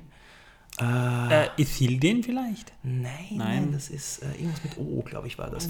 Ähm, und Egal, es, es, das äh, führt sowieso wird, viel wird, zu auch, weit. wird, auch, ja. wird, auch, wird auch interessant beschrieben, ne? als, ein, äh, als ein, ein großer unter den, unter den Grauelben, allerdings gebeugt von der Schmiedekunst.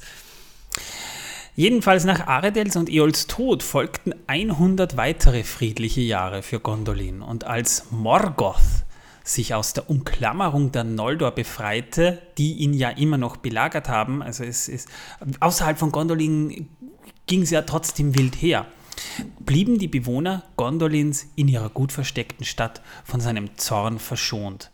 Und auch beteiligten sie sich nicht an den Kämpfen der Dagor Bragolach, der Schlacht des jähen Feuers um 455, 456 Jahr der Ja, Sonne. Denn nachdem im Jahr 60 nach der Dagor Agareb haben die Noldor begonnen, Angband zu belagern. Sie umgaben Angband mit einem dichten Belagerungsring, der fast geschlossen war, nur im Norden haben, äh, war er offen.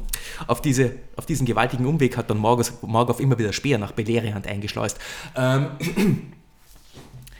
und dieser Belagerungsring hielt wirklich fast 400 Jahre bis, zur, ähm, bis zum Jahr 455, bis zur Dagor Bragolach, das heißt die Schlacht des jähen Feuers.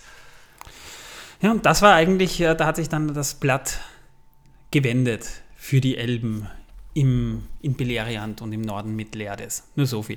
Für die Elben und die Menschen. Die Ja. ersten Menschen sind übrigens, auch das nur zur Orientierung, ich weiß, das ist alles, aber man braucht so ein paar... Man muss ein bisschen ein Bild davon haben, wie die Welt damals ausgesehen hat. Weil, er fragt sich, wo, waren da schon Menschen da? Wann sind die Menschen gekommen? Die sind ungefähr ums Jahr 300 gekommen.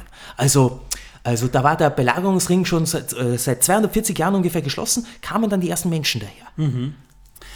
Gut, und auf Ulmos Geheiß musste Turgon jedoch Hurin und Huor, zwei Menschen, die Morgoths Handlangern entkommen waren, in seiner Stadt Zuflucht gewähren. Das heißt, der bekam quasi ja Order von oben, diese Menschen, die äh, werden nicht umgebracht, die müssen da sein. Ja, in diesem Falle ist das nicht bloßes Name-Dropping, sondern Hurin und Huor. Das ist etwas, die, die beiden sollte man sich merken. Ja, da kommen wir noch dazu. Ja, ja, die sind wichtig. Da ist wieder ein Fass aufgegangen. Oh, verdammt, jetzt ist hier echt eng geworden, muss ich schon sagen. Sie waren die ersten Menschen, die Gondolin zu Gesicht bekamen und ungefähr ein Jahr lang lebten sie dort, bis Turgon sie gehen ließ. Also die hatten durchaus mal ein- eine nette Zeit dort.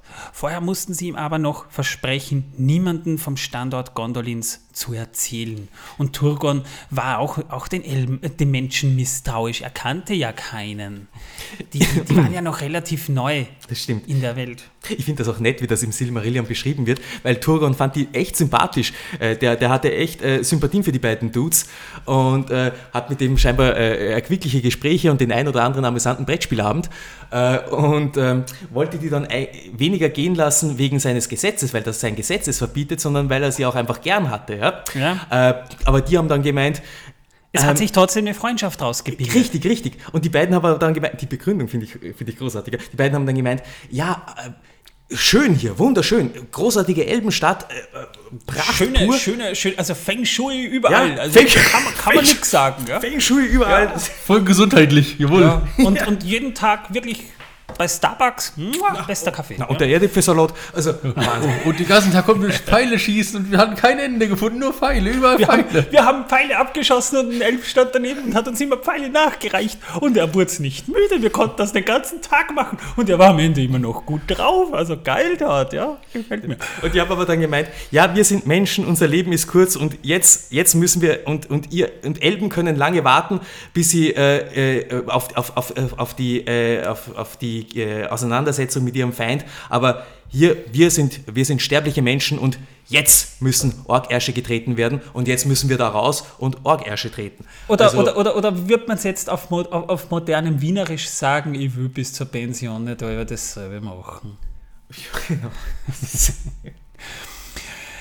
Jedenfalls, von Morgoths wachsender Macht beunruhigt, begann Turgon sich Sorgen um die Zukunft seines Volks zu machen.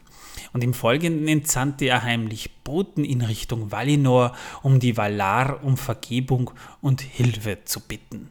Vergebung, ja, das ist äh, eine Geschichte, da, die, ich sage nur Sippenmorde, ja. Also die Valar und die Noldor, die sind nicht unbedingt auf, auf hohem Fuß miteinander. Schon, ja. Das Fass ist übrigens schon offen. Ja, ja, oh, danke. Super, jetzt fühle ich mich befreit. Äh, die, die, die, die, der Auszug der Noldor aus Valinor, aus dem Segensreich, ihre Rückkehr äh, äh, nach, nach Beleriand. Das ist sowieso eine Geschichte, Ja. an der Morgoth nicht Das- unbeteiligt war. Überhaupt nicht. Na doch, Morgoth hat angefangen damit. Aber, ach so, ja, ja, natürlich. Ja, Gut, ganz genau. da, ganz genau das, ja. das ist jetzt, äh, wie gesagt, da, da, das ist, äh, da sind wir, da, da gehen wir wieder einige Inception-Level höher. Aber, wie, aber weder erreichte einer dieser Boten das Segensreich und noch, noch kamen sie auch je wieder nach Gondolin zurück.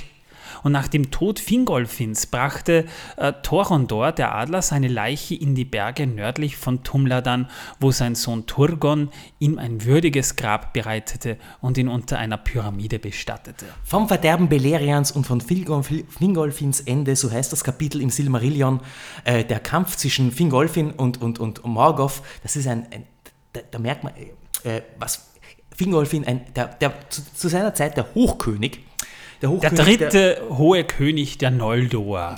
Richtig, ganz genau, ganz genau. Hat es geschafft, Morgoth siebenmal zu verwunden. Und, äh, und Was schon seit, beachtlich wäre, wenn es nur einmal gewesen seit wäre. seiner Auseinandersetzung mit Fingolfin hinkt Morgoth. Ähm, mit seinem, mit Grond, dem Unterweltshammer, hat er den Boden so lange umgepflügt und das ist wirklich eine, e ein, Silmarillion ist über Stellen wirklich derartig episch, das ist unglaublich. Also stellt euch einen wirklich krassen, wirklich krassen Elb vor, der gegen eine oder, oder eigentlich dem Gott nach dem Schöpfer Iluvatar, dem Gott sieben Wunden beigebracht hat. Das müsst ihr euch so vorstellen. So krass war Fingolfin. Und Turgon ist sein Sohn. Also ich, nur, nur damit ihr ungefähr eine Ahnung habt, liebe Zuhörer, äh, was damals für, für krasse Gestalten unterwegs waren. Also äh, dagegen ist Legolas ein Furz. Ganz, ganz einfach. Ja, aber, aber der ist doch der krankeste Held überhaupt. Ja, die vier Flitzpiepen wissen wahrscheinlich nicht mal, wer Morgoth ist. Also ganz, ganz zu schweigen von Fingolfin. Ganz ehrlich, da braucht man nicht reden. Ja, also willst du damit sagen, dass die gelogen haben? Die wissen nur einfach nicht, was sie daherreden. Sie Ah. sind jung und brauchen das Geld. Ja, Ja. das ist korrekt, auf jeden Fall. Jedenfalls, beim Aufenthalt Tuors in Gondolin wurden ihm die sieben Namen der Stadt genannt. Einige dieser Namen, die scheinen gegensätzlich zum Sindarin, das Tolkien sonst im ersten Zeitalter verwendet, gebildet zu werden. So sollte es normalerweise nicht äh, wie, wie, wie Gondothlimbar, sondern Gondolindrimbar heißen. Diese Abweichungen sind wohl auf den Dialekt zurückzuführen äh, laut Tolkien selbst, ja. Die Namen, sie, also die sieben Namen sind äh, Ondolinde, das ist Quenya für Steinlied, ursprünglicher Name der Stadt Turgons.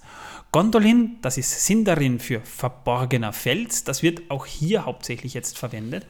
Sprachgeschichtliche äh, Weiterentwicklung von Ondolinde ist äh, Gondobar, das ist Sindarin für Stadt aus Stein.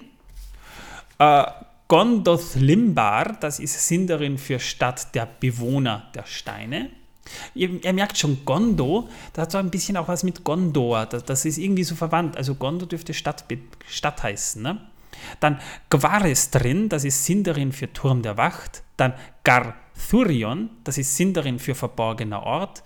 Lothengriol oder auch Lothladan, Lo- Lo- Lothladen, das ist Sindarin für Blume, die auf der Ebene blüht. Damit haben wir mal die sieben Namen Gondolins durch, nur falls es euch interessiert. Wir ne? werden, äh, ja, ähm, ich, wir werden übrigens nochmal der genauen Übersetzung von Ondolinde äh, auf den Grund gehen. Ich glaube, da haben wir eine kleine äh, Divergenz, aber wir werden das noch nachrecherchieren. Ich glaube, da vielleicht habe ich mich Schwer zu recherchieren manchmal, aber wenn du eine andere hast, sag's ruhig, weil wie- Nein, das ist schon, äh, ja, ja, ne, wie gesagt, Tolkiens, mit, äh, Tolkiens Werk ist eine Wissenschaft für sich. Darum gibt es ja auch wirklich Leute, die wissenschaftliche Abhandlungen zu Tolkiens Werk Der Herr der Ringe und seine, seine Sprache, die er da auch erfunden hat, ja schreiben. Ich habe Das das, ist ja, mit äh, Felsen der Wassermusik übersetzt gehabt, aber das kann sein, dass ich mich da, dass ich da, es war auch schon spät. Ähm, ja, naja, aber wir werden das so, überprüfen. Wir so werden das unterschiedlich ist das nicht. Dann, äh, Du meinst, dir hat ein Gin ins Ohr geflüstert, dass du das gemacht hast? überprüfen. Nee, wir nehmen die Sache, die wir hier machen, schon verdammt ernst. Ja, ihr merkt schon. da kann man nicht sagen, ja. Ähm, Jedenfalls als Turgon von den Planungen zu einem gemeinsamen Angriff auf Angband hörte, denn man wollte dann damals den ganzen Jahr, äh, Morgoth war ja immer noch da und er war gefährlicher für die, für die äh, Kinder Iluvatars als je zuvor. Als er davon hörte, sammelte er auch ein Heer von 10.000 Gondolindrim und unterstützte seinen Bruder Fingon, dem hohen König der Noldor, in seinem Vorhaben. Morgos dürfte bis dahin von Gondolin kaum oder gar nicht gewusst haben oder, oder es dürfte ihn auch gar nicht tangiert haben.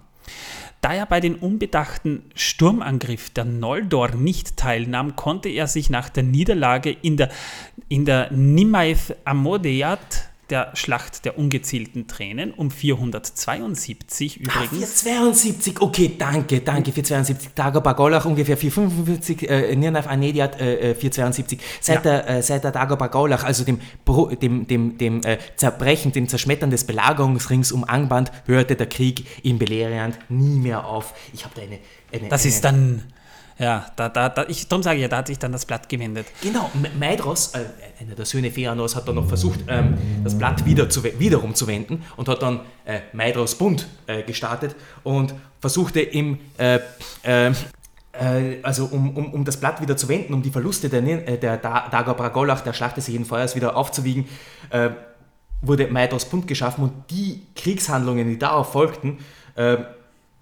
fasste man eben in der äh, äh, Dagor Nirnaif Amnedia zusammen, der Schlacht der ungezählten Tränen. Das ist unglaublich, fing so hoffnungsvoll an. Ich habe da eine, eine, eine kleine Passage vorbereitet. Ja, ja, aber ich, es geht, das ist ja egal jetzt. äh, Es geht ja um, um Gondolin und nicht um diese Schlacht. Das muss man, da muss ich ein bisschen bremsen. Ähm, jedenfalls, Turgon ja. kam mit geringen Verlusten zurück. Aber ihr merkt, liebe Hörer, da ist so viel, was noch zu erzählen ist. Also das ist jetzt wirklich nur ein Teil davon. Dabei wurde das Heer der Gondolindrim von den Menschen unter Hurin und Huor gedeckt. Das heißt, die, die gab es ja auch noch. Und nachdem Turgon wieder in Gondolin angekommen war, ließ er am Ausgang der Orfach Echor von Mäglin ein weiteres Tor schmieden. Jetzt wissen wir auch, warum das siebte Tor da steht. Und Turgon war nun hoher König der Noldor, also quasi äh, der Oberste sozusagen und der letzte Feind Morgoths. Nach dem Tod seines, seines äh, Bruders Fingon in der, äh, Anedia Schlacht. ist er, ist er, genau, ist, Ja. ist nun Turgon der, der, der verborgene hohe König der Noldor. Ja, und jetzt kommen wir nochmal zu Nargothrond, über das wir vorhin gesprochen haben. Nach dem Fall von Nargothrond, das war ein unterirdisches Elbenreich, also vergleichbar wie, wie die Elbenversion von Moria. Genau, so ein Elbenmoor, Ja. ja. genau. Aber, aber, aber, aber dagegen ist das unterirdische Reich von Thranduil in Düsterwald nichts, nur zur Information. Ja. Jedenfalls, da war Gondolin das letzte große Bollwerk der Noldor in Beleriand. Das heißt, in diesen zwei Jahrzehnten hat sich das Blatt so übel gewendet, dass da eigentlich nur noch Gondolin ist. Doch trotz seiner Erfolge fand Morgoth keine Ruhe und er bemühte sich stets, den Standort von Turgons versteckten Reich ausfindig zu machen. Ja, so nach dem war- Motto, ja. der ist noch da, jetzt muss ich mich um den kümmern. Ganz genau, will das ist dieses, ist. genau, das ist dieses, äh, äh, dieses Cetero, äh, Ceterum Censio Gondolin esse delendam. Seine Anstrengungen blieben aber erfolglos. Also die haben das so gut versteckt, dass selbst Morgoth, der, der wirklich krass war, Morgoth ist, ist, ist ich sage immer, er ist Sauron mal 3000, weil der war wirklich übel. Morgoth war ein übler Geselle. Als er Hurin, den er vorher in Angband gefangen ge gehalten hatte, wieder freiließ, begab dieser sich nach Dimbar am Südende des Echoriath. In der Hoffnung, von einem Adler geholt zu werden, rief er Turgon um Hilfe an. Der König von Gondolin fürchtete jedoch um das Leben seines Volkes und versagte Hurin die erhoffte Rettung. Er sollte auch Recht behalten, muss man leider dazu sagen, denn Morgoths Speer waren Hurin heimlich gefolgt, sodass er durch seine Unwissenheit versehentlich die ungefähre Lage Gondolins bereits verraten hat. Ach, Hurin. Hurin ist, kann man sagen, der größte Krieger der Menschen im ersten Zeitalter. Kann man das so sagen? Ich glaube, ja, das kann man so sagen. Ähm, Ja, wir, reden hier, wir reden hier von Heldengestalten, die man vergleichen kann mit, Heldengesta mit Heldengestalten der griechischen Mythologie. Wir reden hier von, von, von Heraklesen, wir reden von Perseus, wir reden von Bellerophon, wir Achilles. reden von Achilles, genau, wir reden von Hektors, wir reden von, das sind, das sind ganz, ganz große Nummern. Und ähm, die Geschichte, das ist eine Auskopplung aus dem Silmarillion, die Kinder Hurins, ähm, gibt es auch ein Buch? Genau, ganz genau. wo Ähm. die Geschichte mit all den Aufzeichnungen Tolkiens nochmal richtig schön zusammengefasst wurde. Also eine, eine, eine und eine wirklich tragische Geschichte. Lest tragisch. es euch durch, Leute. Lest euch das durch, das ist fantastisch. Kann ich nur Kinder sagen. Hurins auf, auf, auf alle Fälle, unglaublich. Wir versuchen auch, und deswegen versuchen wir auch, ähm, irgendwie so, eine, so, ein, so ein paar Anhaltspunkte und so ein paar, so ein paar Haltegriffe zu bieten, um auch wirklich äh, mit vollem Genuss in so eine Geschichte wie die Kinder Hurins einzusteigen. Ähm, es ist ein, ein, ein, ein Drama ähm, ähm, äh, antiken Ausmaßes. sucht, ja. Ich persönlich finde ja noch, noch mal darüber hinaus, ich meine, ich habe mich doch ein bisschen mit, äh, äh, etwas intensiv mit, äh, intensiv mit griechischer Mythologie beschäftigt, auch mit nordischer, auch vor allem mit griechischer, aber ich trotzdem Tolkien unglaublich. Jedenfalls zurück zum Thema. Ulmo, also der Valar Ulmo, der Meer, Meeresgott sozusagen, der den Untergang Gondolins vorhersah, der schickte daraufhin Hurins Neffen Tuor mit der Nachricht nach Gondolin, die Stadt müsse umgehend geräumt werden. Also er hat irgendwas gesehen. Und dank Ulmos Führung fand Tuor schließlich auch den Weg nach Gondolin, doch als Turgon ihn anhörte, weigerte er sich ganz auf die Stärke Gondolins und seiner Einwohner vertrauend auf den Rat der Waller zu hören. Da hat dann ein bisschen auch der Stolz zurückgeschlagen, aber vielleicht auch ein bisschen Verbitterung nach dem Motto, ich habe jetzt 52 Jahre diese Stadt gebaut, es ist uns so lang gut, so gut gegangen und jetzt sollen wir einfach weg. Dabei muss man aber eins sagen, das ist nämlich spannend. Ulmo hat, hat äh, Turgon zwar diese Weissagung gegeben, er solle diese Stadt befestigen, aber da ging es, glaube ich, hauptsächlich einfach darum, durchzuhalten. Hat ja nur leider nichts genützt, was wir später noch erfahren werden. Ah, naja, es ist, äh, äh, hätte es Gondolin nicht gegeben, dann, dann, ich meine, das ist, hm, das ist ein bisschen vermessen, was ich Nein, nein, äh, ich wollte damit jetzt nicht, nicht Gondolin runterspielen, sondern einfach nur so, so, so, muss, es, so muss es Turgon gegangen sein. Ich habe Ja. ich hab großes, ja, ich habe schon ein großes, äh, also ich bin, ich bin ja selbst, bin ja selbst ein, ein äh, jemand, der, ähm, äh, der äh, materielle Dinge äh, sehr zu schätzen weiß, um ihrer selbst, äh, äh, um ihrer selbst willen. Und ähm, das war etwas, Ulmo hat der Turgon gesagt, häng dein Herz nicht an, an deiner Hände Arbeit. Die wahre Hoffnung der Noldor liegt im Westen, jenseits des Meers. Das ist halt etwas, was Turgon nicht hören wollte. Wie gesagt, jetzt hat er die Elbenstadt, die, die, die, die, die Tirion-Konkurrenz macht, oder die, die, die, die, die schon äh, mit Tirion vergleichbar ist. Ja, das muss man mal, dieses Prädikat muss man sich erstmal verdienen. Sie haben so lange da drin gearbeitet, sie haben so schöne Schätze, so äh, Wu- Wunderwerk in dieser Stadt angeschafft. Dinge von so, so wunderbarer Schönheit. Äh, und davon, davon sein Herz zu lösen, ich kann ihn, ich kann ihn gut nachvollziehen. Ja, aber was hat er stattdessen gemacht? Er ließ den einzigen Zugang zur Stadt, den trockenen Fluss, zuschütten. Das, das war dann das, was er getan hat. Tuor blieb in Gondolin und erlangte dort auch bald großes Ansehen. Also es liegen ja doch noch immer Zeiträume dazwischen. Und nach wenigen Jahren heiratete er dort auch die Königstochter Idril. Nur zusammengefasst, ein Mensch heiratet eine der hochgestelltesten Elbenfrauen, die es überhaupt gibt, die Tochter des Hohen König der Noldor. Manuel, das ist doch etwas, das gab's doch nur dreimal, oder? Ja, Mindestens, wenn nicht noch dreimal mehr. Nein, dreimal. Dreimal gab es das. Dreimal. Ja? Und wir haben Ach so, über, Herrn der über Ringe, alle drei haben wir jetzt gesprochen. Ja, es ja. gab Beren und Luthien, wobei Luthien ja auch die, und da, da reden wir noch, noch mal von, von, von, von einer, kann man sagen, von der Tochter Oh, einer Maya. Lucien hatte noch Maya-Blut, ja, ja, Ja. Das, das haut noch mal. Und, also, ja, und dann gab es noch Aragorn und Arwen, äh, wo wir live zuschauen können. Ne? Entschuldige bitte, bei, dem, bei, der, bei der Geschichte von Estelle und Arwen haut es mir noch immer die Tränen in die Augen, ja. Da denke ich mir schon, sein Tod ist, ist, ist, ist, traurig Ja, und also dann, bei- und dann also- kommt in den nächsten zwei Seiten wird dann noch ihr Tod beschrieben und ich, ich, ich zerfließe völlig. Also Torben hat ja, äh, du spoilerst da sowas von, dass irgendwann mal alle sterben werden, ist aber eh klar. Ne? Irgendwie Ja, der Tod wartet auf jeden von uns. Jedenfalls, ähm, Torben hat ja auch mal angewähnt äh, bei, bei und Luthien und da muss ich immer dran denken jetzt, weil das so eine geile Metapher ist äh, bei, bei Beren und Luthien, weil wie oft ist es denn passiert, dass Luthien Beren heilen musste? Also es ist immer wichtig, wenn du einen Tank losschickst, der eins auf die Fresse kriegst, einen Healer dabei zu haben. Dazu stehe ich immer noch. Das ist eine super geile Metapher. Es ist einfach geil.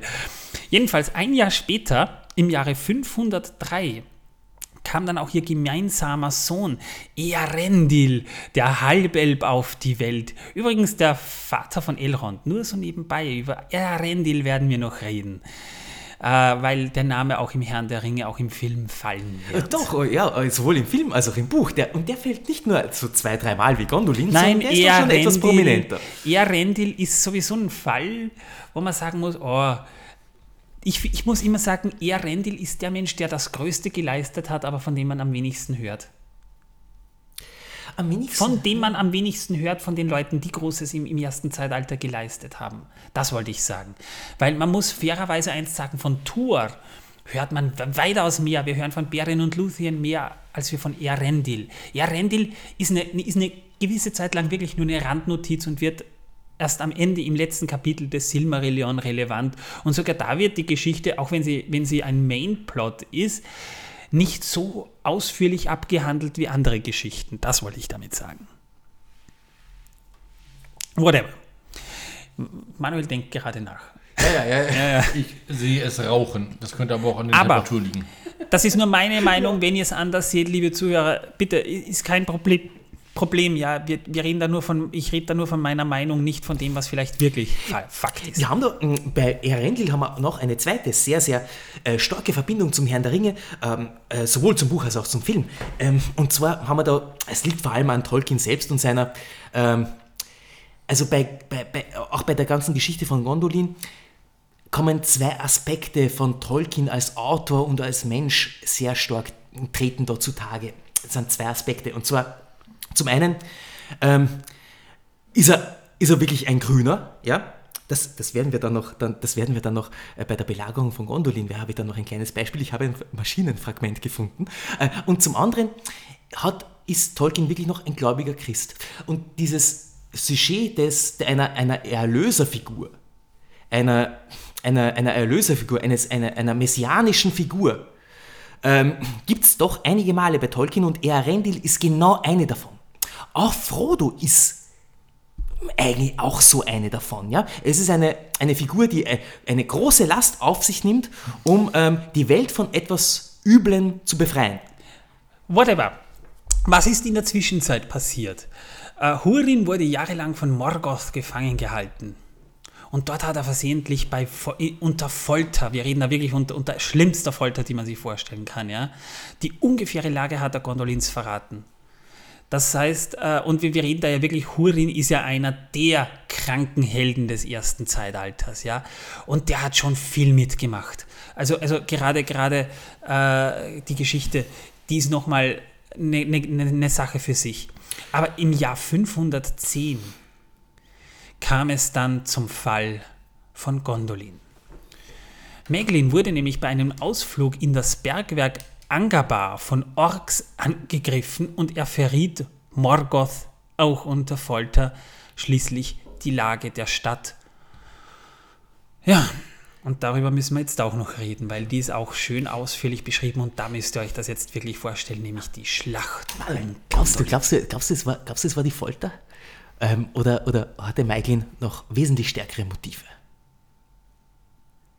Ich meine, Ma- Maiglin hatte ja, hatte ja, er kam ja von außen äh, nach, ähm, äh, nach Gondolin. Und nur durch seine Mutter hat er überhaupt von dem Glanz und den, den Errungenschaften der Noldor erfahren. Sein Vater war ein, äh, ein brillanter Schmied, aber ein sehr zurückgezogener, äh, eigenbrötlicher, äh, sehr ähm, egozentrischer Charakter. Und dann kommt er eben noch, noch, noch, noch Gondolin. Ja, aber das Phantom der Oper und von, unter den Elben so ein bisschen, jedenfalls so wie es Tolkien so ein bisschen beschrieben hat, die Geschichte, wie die beiden sich kennengelernt haben, das hatte schon so ein bisschen was von Beauty and the Beast. Tanz, mein Engel der Liebe, tanz. Äh, ja, äh, Celebrindal, äh, Celebrindal heißt ja auch Silberfuß. Nein, es geht um Idril Celebrindal, um, um, um Turgons Tochter und auf die hat es Maiglin abgesehen. Der war unsterblich verliebt. Und das ist auch dieses, dieses Sujet, das bei Tolkien gar nicht einmal so oft vorkommt, also was so sehr prominent ist in so Eifersucht. vielen Narrativen. Eifersucht und unerwiderte Liebe. Sehr oft in Kombination das Sujet der unerwiderten Liebe und der Eifersucht.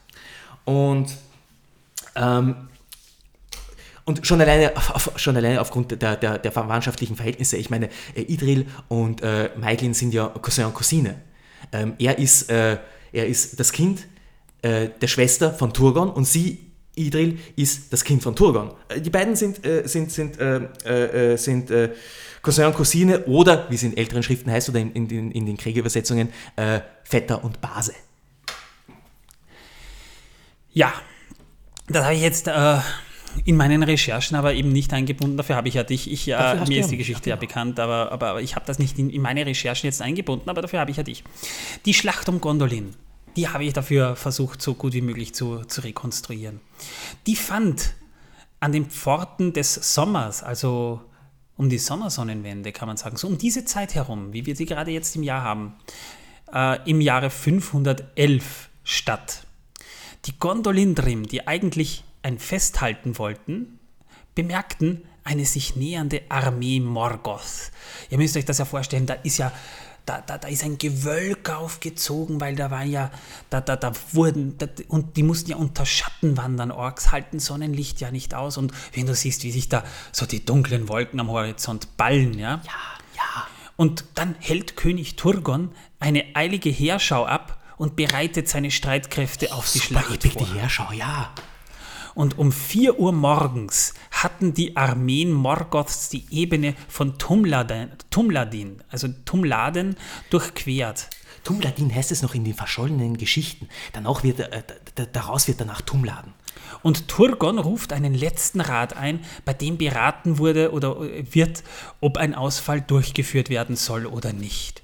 Und obwohl die Mehrheit der Fürsten für einen Ausfall stimmt, entscheidet sich Turgon aufgrund Mäglins Raten, der ja wieder da war, gegen einen Ausfall. Also ja, er war wieder da und ähm, ja, du hast recht, Manuel. Wenn man es genau betrachtet, ist, ist das Motiv eigentlich auch, man, man merkt wieder diese absolute Bosheit, die einen, ein, ein, einen Elb dann doch befallen kann, wenn es äh, drauf ankommt. Kurz darauf, Er hat auch diese Versprechen von Morgoth geglaubt. Er hat ja gesagt, pass auf, äh, du wirst danach sowohl Herr von Gondolin, du wirst der Hochkönig der Noldor und du kriegst Idril, du bek- bekommst, du bekommst alles, ja. Äh, So dumm muss man sein, ihm zu glauben, ja. Er wollte ihm auch glauben. Kurz darauf rollte die erste Angriffswelle unter Mithilfe von Feuerdrachen gegen die Verteidiger an, bei der das nördliche Tor zerstört wird. Und ihr müsst euch das ja wirklich so vorstellen, die Schlacht am Pelennor im Herr der Ringe, die ist nix dagegen. Da sind mm, Armeen von Drachen da, das ist nicht nur einer, ein Smaug oder so, das sind wirklich Uroloki, also wirklich die mächtigen Feuerdrachen, die konnten vielleicht nicht fliegen, aber die haben Feuer, das alles versenkt, hatten die. Und das haben die Elben gefürchtet. Und durch diese gewaltigen Massen der Orks, die noch dabei waren, und da reden wir von Hunderttausenden, wenn nicht gar Millionen, wurden die Gondolin, Gondolindrin immer weiter in die Stadt zurückgedrängt. Die konnten das erste Tor von sieben nicht halten. Und dann kamen dann auch noch die Balrogs und die begannen die Verteidiger mit Feuerpfeilen zu beschießen. Und Duilin vom Haus der Schwalbe wurde getroffen, da stürmten die Männer vom Hammer des Zorns unter Rock mit solchen Ingrimm vorwärts, dass sie Oh, bis Moment, ans hast du Tor gerade Raub gelangten. gesagt? Ja, Oh, das ist, das ist doch der, der, der, der, äh, der Herr des Volkes, des Hammers der Vergeltung. Nein, des Hammers des Zorns, oder? Das ist eines der elf Häuser. Großartig. wir Also, reden da von einer Armee, ich glaube 30 oder so. Das reicht ja schon. Denkt an den Balrog im Herrn der Ringe und jetzt stellt euch 30 Volk vom denen Hammer in des der Zorns, Schlacht ja, genau. vor. Und Balrog sind, sind intelligent auch noch, die sind ja nicht dumm. Und dort wurden sie von, vom Herrn der Balrogs, also dem krassesten Balrogs, Gothmog, äh, auf die Ebene gelockt, wo sie dann alle zugrunde gingen. Daraufhin konnten Tuor und Ekthelion von der Quelle sich nur noch kurz gegen die Orks behaupten und so zogen sie sich dann zum Platz der Quelle des Volks zurück, wo sie Verstärkung von Galdor vom Baum erhielten. Mir fällt gerade bei Mäglin was ein. Mäglin ist das trojanische Pferd. Ja, ganz genau, ganz genau. Wollte ich nur gesagt haben. Doch auch dort an der Quelle konnten Oh, sie sich nicht halten. Entschuldige, sorry, entschuldige, wenn ich dich unterbreche. Es ist so dankbar, dass du gerade Troja angesprochen hast. Bitte erinnere mich daran, da habe ich noch was. Ja. Ja, weiter. Aber auch dort konnten sie sich nicht halten und dann zogen sie weiter zum Platz des Königs. Und hier trafen sie auf Glorfindel, also nicht unseren Glorfindel aus dem Herrn der Ringe, sondern das ist die Inkarnation von diesem Glorfindel. Glorfindel von der goldenen Blume und Egalmoth vom himmlischen Bogen, also, ein, also die Häuser, die wir schon erwähnt haben. Ja. Die Orks aber, die drangen von allen Seiten auf den Platz ein, doch die überlebenden Gondolindrim hielten stand, bis ein großer Feuerdrache auftauchte und durch den heldenhaften Tod Ecthelions fiel auch Gothmog, der Herr der Balrogs, und die Orks waren verängstigt, weil ihr Führer war weg. Also Gothmog war wirklich der krasseste der Balrogs. Also da sind auch trotz dieses Überraschungsangriffs apokalyptischen Ausmaßes in diesem Fall. Das kann man schon sagen. Ah, ja, absolut. Trotzdem Heldentaten Das ist genau das Richtige. worden. Apokalyptisches Ausmaß, absolute Heldentaten. Da muss ich, ich, da muss ich noch kurz äh, einwerfen. Ich komme total unhöflich vor immer. Äh, Nein, nein, passt schon. dich zu unterbrechen. Also, äh, äh, fühle mich dabei nicht gut, aber es ist, es brennt, es brennt. Ecphelion äh, äh, gegen Gothmog, das ist auch so eine, so eine, so eine Sache, ja. Der war linker Arm durch eine Peitsche verwundet, Schwertarm gelähmt. Äh, der hatte quasi keine Hände mehr. Der hat mich ein bisschen erinnert an den Ritter von Monty Python. Äh, Es ist, nur ein Kratzer, es ist nur eine Fleischwunde. Und stand dann Goffmog gegenüber. Was macht er? Er rammt ihm seinen Helm, der mit einem Sporn bewehrt war, in die Mitte rein. Ja, das ist Ecphelion. Ja, keine Hände mehr, kein Problem. Ich mach den auch noch so mit meiner Birne Ich alle. gebe Ihnen einen Headnut. heftig, ja, das- heftig. Unglaublich, Ecphelion von den Quellen, ja. Also wir haben sein, ein, ein Gedenk seiner. Ich, Also, also, also sowas, sollte, sowas hätte man, also die Geschichte als Film äh, zu verfilmen, das wäre krass. da könnten sich diese, da, da könnten sie sich wirklich austoben. Ja. Wenn sie immer diese, diese, diese, ähm, diese ganzen äh, Actions, da könnten sie sich wirklich austoben. Ja, gut, vielleicht nicht unbedingt Peter Jackson, weil der kann es auch mal übertreiben. Ich denke an King Kong, aber das ist eine andere Geschichte. Oh, ich mochte King Kong. Ich mochte den Film auch, aber es war trotzdem sehr überladen mit, dass, äh, wenn, wenn, wenn King Kong äh, Naomi Watts so herumschleudert, die hätte sich öfter mal das Genick gebrochen. Das stimmt, das stimmt. Also das ja. wollte ich nur angemerkt Aber auch, als sie, als sie, äh, als sie durch, diese, durch, diese, durch diese Schlucht, durch, durch diese Klamm geflohen sind von diesen Dinosauriern und von diesen, äh, also da habe ich mir auch gedacht, von wegen, die haben tausende Schutzengel. Also vor allem das Kamerateam, tausende Schutzengel. Ja. Wahnsinn, die kommen da durch. Whatever. Nach kurzer Zeit wurden die Elben aber auch von hier vertrieben und sie sammelten sich zum letzten Widerstand um Turgon und seine Bäume, Belthil und, und Glingal. Also ihr erinnert euch die, die Nachbildungen von Laurelin und, und Telperion. Und während sich Turgon weigerte, die Stadt, die er erbaut hatte, zu verlassen, Kapitin geht mit dem Schiff unter und sich in seinem Turm zurückzog, führte Tuor sie zu seinem geheimen Fluchttunnel und hinaus aus der brennenden Stadt. Da wolltest du, glaube ich, Troja ansprechen, nicht? Weh, ja, Troja unter anderem, da habe ich, äh, das, das erinnert sehr stark an, an Vergil, ähm, an die Aeneis, ähm, wo ähm, ebenfalls ähm, ein, ein, ein, eine, eine Flucht geplant wird von wenigen Überlebenden, die dann ähm, diesen, diesen, diesen Ort der totalen Vernichtung, und wir reden hier von einer totalen Vernichtung, wir reden hier von, wirklich von einem totalen Krieg, ähm, das wurde... Ähm, das wurde, das wurde in. Auch in, wegen einer Frau übrigens. Ich wollte es nur angemerkt haben, so Oh. wie in diesem Fall. Okay, ähm. Wir, wir, ach, ist ja wurscht. Okay. Ja, aber- also, aber es also ist ich entschuldige, falsch, also ich. Moment, äh, bitte mit Vorbehalt äh, folgende Worte von mir äh, an unsere weiblichen Zuschauer. Ähm, Rinnen. Rin, ah, ja, komm, das, jetzt sag's nicht das so. Zuhörerinnen außerdem, die schauen uns nicht zu, die hören uns zu. Ich wollte es nur angemerkt haben. Ach, herrje. Ich- Entschuldige, Ecphelion macht mich komplett fertig. Ja. Ähm, ach, ja, richtig. Und, und, und, und, und das Maschinenfragment habe ich ja auch noch. Ich komme langsam durcheinander. Es ist wirklich eine sehr, sehr dichte, sehr überladene Sache. Manuel, sag mal, kann es sein, dass dir ein Gin ins Ohr flüstert? Ja, aber er redet so undeutlich. Ja, das meine ich ja. Nein, ist ja egal. Wir merken einfach, das ist, das ist wirklich, äh, da, da, da steckt wirklich viel dahinter. Ähm, Ja. Es ist wirklich, es ist schon interessant. Also ähm, sowohl bei Theben als auch äh, bei Theben war es Erifyle, äh, bei äh, Troja war es Helena. Also da spielt schon immer eine, eine, eine Frau eine gewisse Rolle. Ja, ja, das schon, das schon. Ja, ja. Ne? Jedenfalls, auf der Ebene von Tumladin oder Tumladen führte sie daraufhin Legolas aus dem Hause des Baums weiter. Ja, Ein anderer Ein krasser anderer Held. kranker Held, ja. Ja. Als sie schon den Pass in den Bergen erreicht hatten, wurde ihr Zug sowohl von hinten als auch von vorne angegriffen. Also es ist noch nicht vorbei. Die Gondolindrim konnten sich nur durch den Heldenmut und Tod Glorfindels und das Eingreifen der Adler unter Sorontur, das ist Thor Sorondo, äh, Thorondor, Thorondor. ja, spätere Übersetzung, retten. Und so gelangten sie dann doch noch sicher aus den Bergen und zogen nach Süden zu den Sirion-Mündungen, wo sie auf die Überlebenden aus Doriath stießen, das ja auch gefallen ist. Ja, und äh, ich habe, wir haben es jetzt schon gesagt, das erinnert auch ein bisschen an Troja, alles, was wir hier erleben, aber ich, äh, es war wirklich eine Niederlage auf, auf, auf ganzer Ebene. Morgoth hat die Elben so in den Arsch gefickt. Entschuldigt bitte, ja, ich, ich, aber es ist so. Es ist leider so. Das war heftig. Ja, dabei hat er sich aber heftig sein Ding verbogen. Aber ähm, das, ja, Ja, das Endes, ist- ja, durchaus, absolut. Ich meine, es, es ist auch ganz interessant, ähm, ich, wir reden oftmals über, über ähm, also zum einen nochmal ein Wort zu Legolas, ja. Also es scheint ja wirklich so, dass, dass im, im, im Tolkien-Universum äh, die Legolas Grünblatts, äh, denn auch der heißt Legolas Grünblatt, haben es scheinbar immer äh, mit, der, äh, mit dem Decken von, von, von äh, Erlösergestalten. Äh, Legolas äh, hilft ja im Herrn der Ringe äh, ähm, als Mitglied der Gefährten äh, Frodo ähm, der ja auch ähm, eine große Aufgabe zu erfüllen hat, um, um die Welt von einem Übel zu befreien, also dieses, dieses, dieses messianische, dieses Erlösersujet.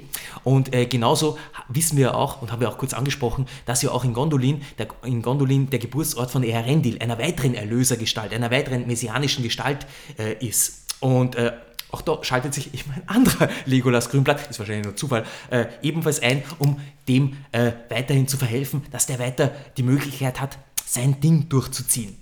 Eine, eine weitere kleine Sache zur Belagerung und zum Angriff auf, auf, ähm, auf Gondolin habe ich auch gefunden. Ich will nur, mit, ich will nur ganz kurz, bevor du anfängst, Ja, liebe ja. Zuhörer, Manuel hat da wirklich Notizen, die er mit Textmarker markiert. Er hat sich da wirklich vorbereitet drauf, als hätte er da wirklich, äh, ich wollte es nur gesagt haben, man merkt einfach das Studium bei dir. Äh, Und ich möchte an dieser Stelle etwas gesagt haben, und zwar, diese Erlöser trugen alle keine Sandalen. Also ich wiederhole, keine Sandalen bei diesen Erlösern.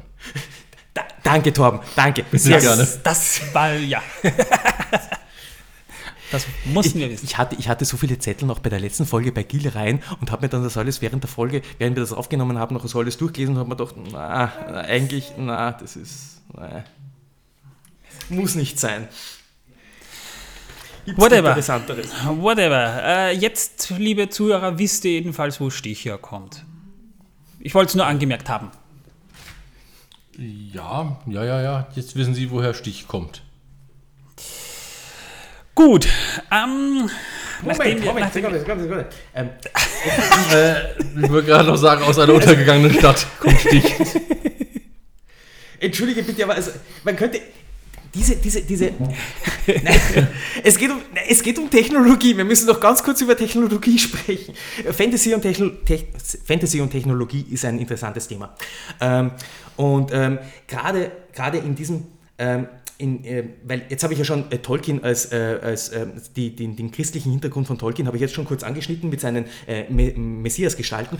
Ohne Sandalen. Kurz, oh, sandalenlose äh, äh, Messias gestalten. Und jetzt möchte ich aber noch ganz kurz auf seine, auf, auf seine, auf seine äh, Abneigung gegenüber alles Indus, in- Industriellen zu, zu sprechen kommen. Denn hier ist wirklich eine Art, hier scheinen Maschinen beschrieben zu werden. Und zwar wirklich, es, es scheint hier wirklich sich um Dampfmaschinen zu handeln. Ich habe da vier Zeilen, ja, lass mich die ganz kurz vorlesen. Äh, da heißt es nämlich in Die verschollenen Geschichten 2 äh, über die Kriegsmaschinen, die vor den äh, Mauern von Gondolin auffahren, äh, ist folgendes zu lesen. Also manche waren ganz aus Eisen und so kunstreich äh, mit Gliedern versehen, dass sie wie langsame Flüsse aus Metall strömten, sich um Hindernisse herumwinden oder sie überkriechen konnten. Und sie bargen in ihrem Inneren die grausamen Orks, bewaffnet mit Krummsäbeln und Speeren, andere waren aus Bronze und die haben Kupfer den Zug dahin gebaut. und hatten, ja, es ist ein, Nur ohne Schienen. Oder Panzer. auf alle Fälle eine Endstation. Ja.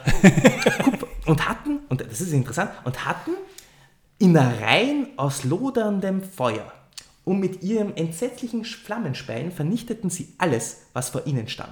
Und es heißt auch noch über dieses innere, innern lodernde Feuer, dass das mit der Zeit ausgeht. Also das, das, ich habe da so, so, so, so, so ein bisschen so, so, so Dampfkessel und so im, im Hintergrund, im, im Spannend. Hinterkopf gehabt. Ja, also ihr wisst, wo Stich herkommt, eine untergegangene Stadt mit Geschichte. Der Elben, wohlgemerkt. Oh, oh, äh, ist, euch noch, ist euch noch etwas aufgefallen? Ähm, habt ihr eine Theorie? Manuel sagt uns sofort, wenn, wenn, wir das, wenn, wenn, wenn, wenn wir das in ein anderes Fass umfüllen. Aber es geht um Ballrocks. Ähm, und zwar, aufgefallen, da gibt es... über Balrogs reden wir noch. Okay, sehr gut, sehr gut. Balrogs wird sowieso ein Schwerpunkt in der Zukunft Sehr gut. sein. Wir haben ja noch. Denn es ist schon eine, äh, nur, um- nur mal es kurz anzuteasern, es ist schon bemerkenswert, ähm, dass, ähm, dass im ersten Zeitalter äh, Elben scheinbar noch in der Lage sind, äh, vier Balrogs äh, mit dem fünften zu verprügeln. Ähm, What? Okay. Nein, äh, okay. also alleine, alleine Feanor hat, hat acht Balrogs mit den äh, hat Ja, fünf okay, Balrogs aber mit da den redet man noch, da redet man dann drüber, wenn es zu Balrogs kommt. Das muss man dazu sagen. Äh, es alles ging hier wirklich nur um die Schlacht. Ja? Alles klar, weil, weil, weil Balrogs einfach so, so, so Balrogs in sind krass, ja. Äh, bei der Belagerung von Gondolin, äh, Gondolin eingesetzt werden. Die reiten auch auf Drachen und halt sind, haben eisenbewehrte Klauen und, und werden furchterregend Ihr beschrieben. müsst euch das einfach mal vorstellen. Ja? Also der einzelne Balrog, der gegen den Gandalf eigentlich mehr oder weniger fast verloren hat und das 30 davon. Also, und das ist nie, und das sind nicht mal die, die, die, die, die Könige der Balrogs. Also der, der, der, Untergang, der Untergang von Gondolin im, im, ähm, im, ähm, äh, in den verschollenen Geschichten 2 ist zwar interessant, aber ich finde auch immer die, die, die Silmarillion reicht, vor allem die, die, die äh, Nirnaif Anediat, unglaublich episch. Übrigens ähm, wird auch noch ganz kurz beschrieben, ähm, und das ist auch etwas, was ich, wirklich, ich verspreche es, ich verspreche es, nur ganz kurz anspreche. Ähm, Idril, die Ja, Tochter... weil bei Torben, Torben kippt schon weg. er sieht, er Das- sieht schon fertig aus. So, Whatever. es, Idril ähm, ist ja die Mutter von Earendil. Earendil wird ja der Vater von, von ähm, Elrond und Elros werden. Und Elros wird äh, der erste König von Numenor werden. Aber sie, äh, sie stattet ihren, ihren, äh, ihren Sohn Earendil mit einem Kettenhemd aus, aus Mithril. Das äh, ist für, einen, äh, für, einen, äh, für ein Kind gemacht.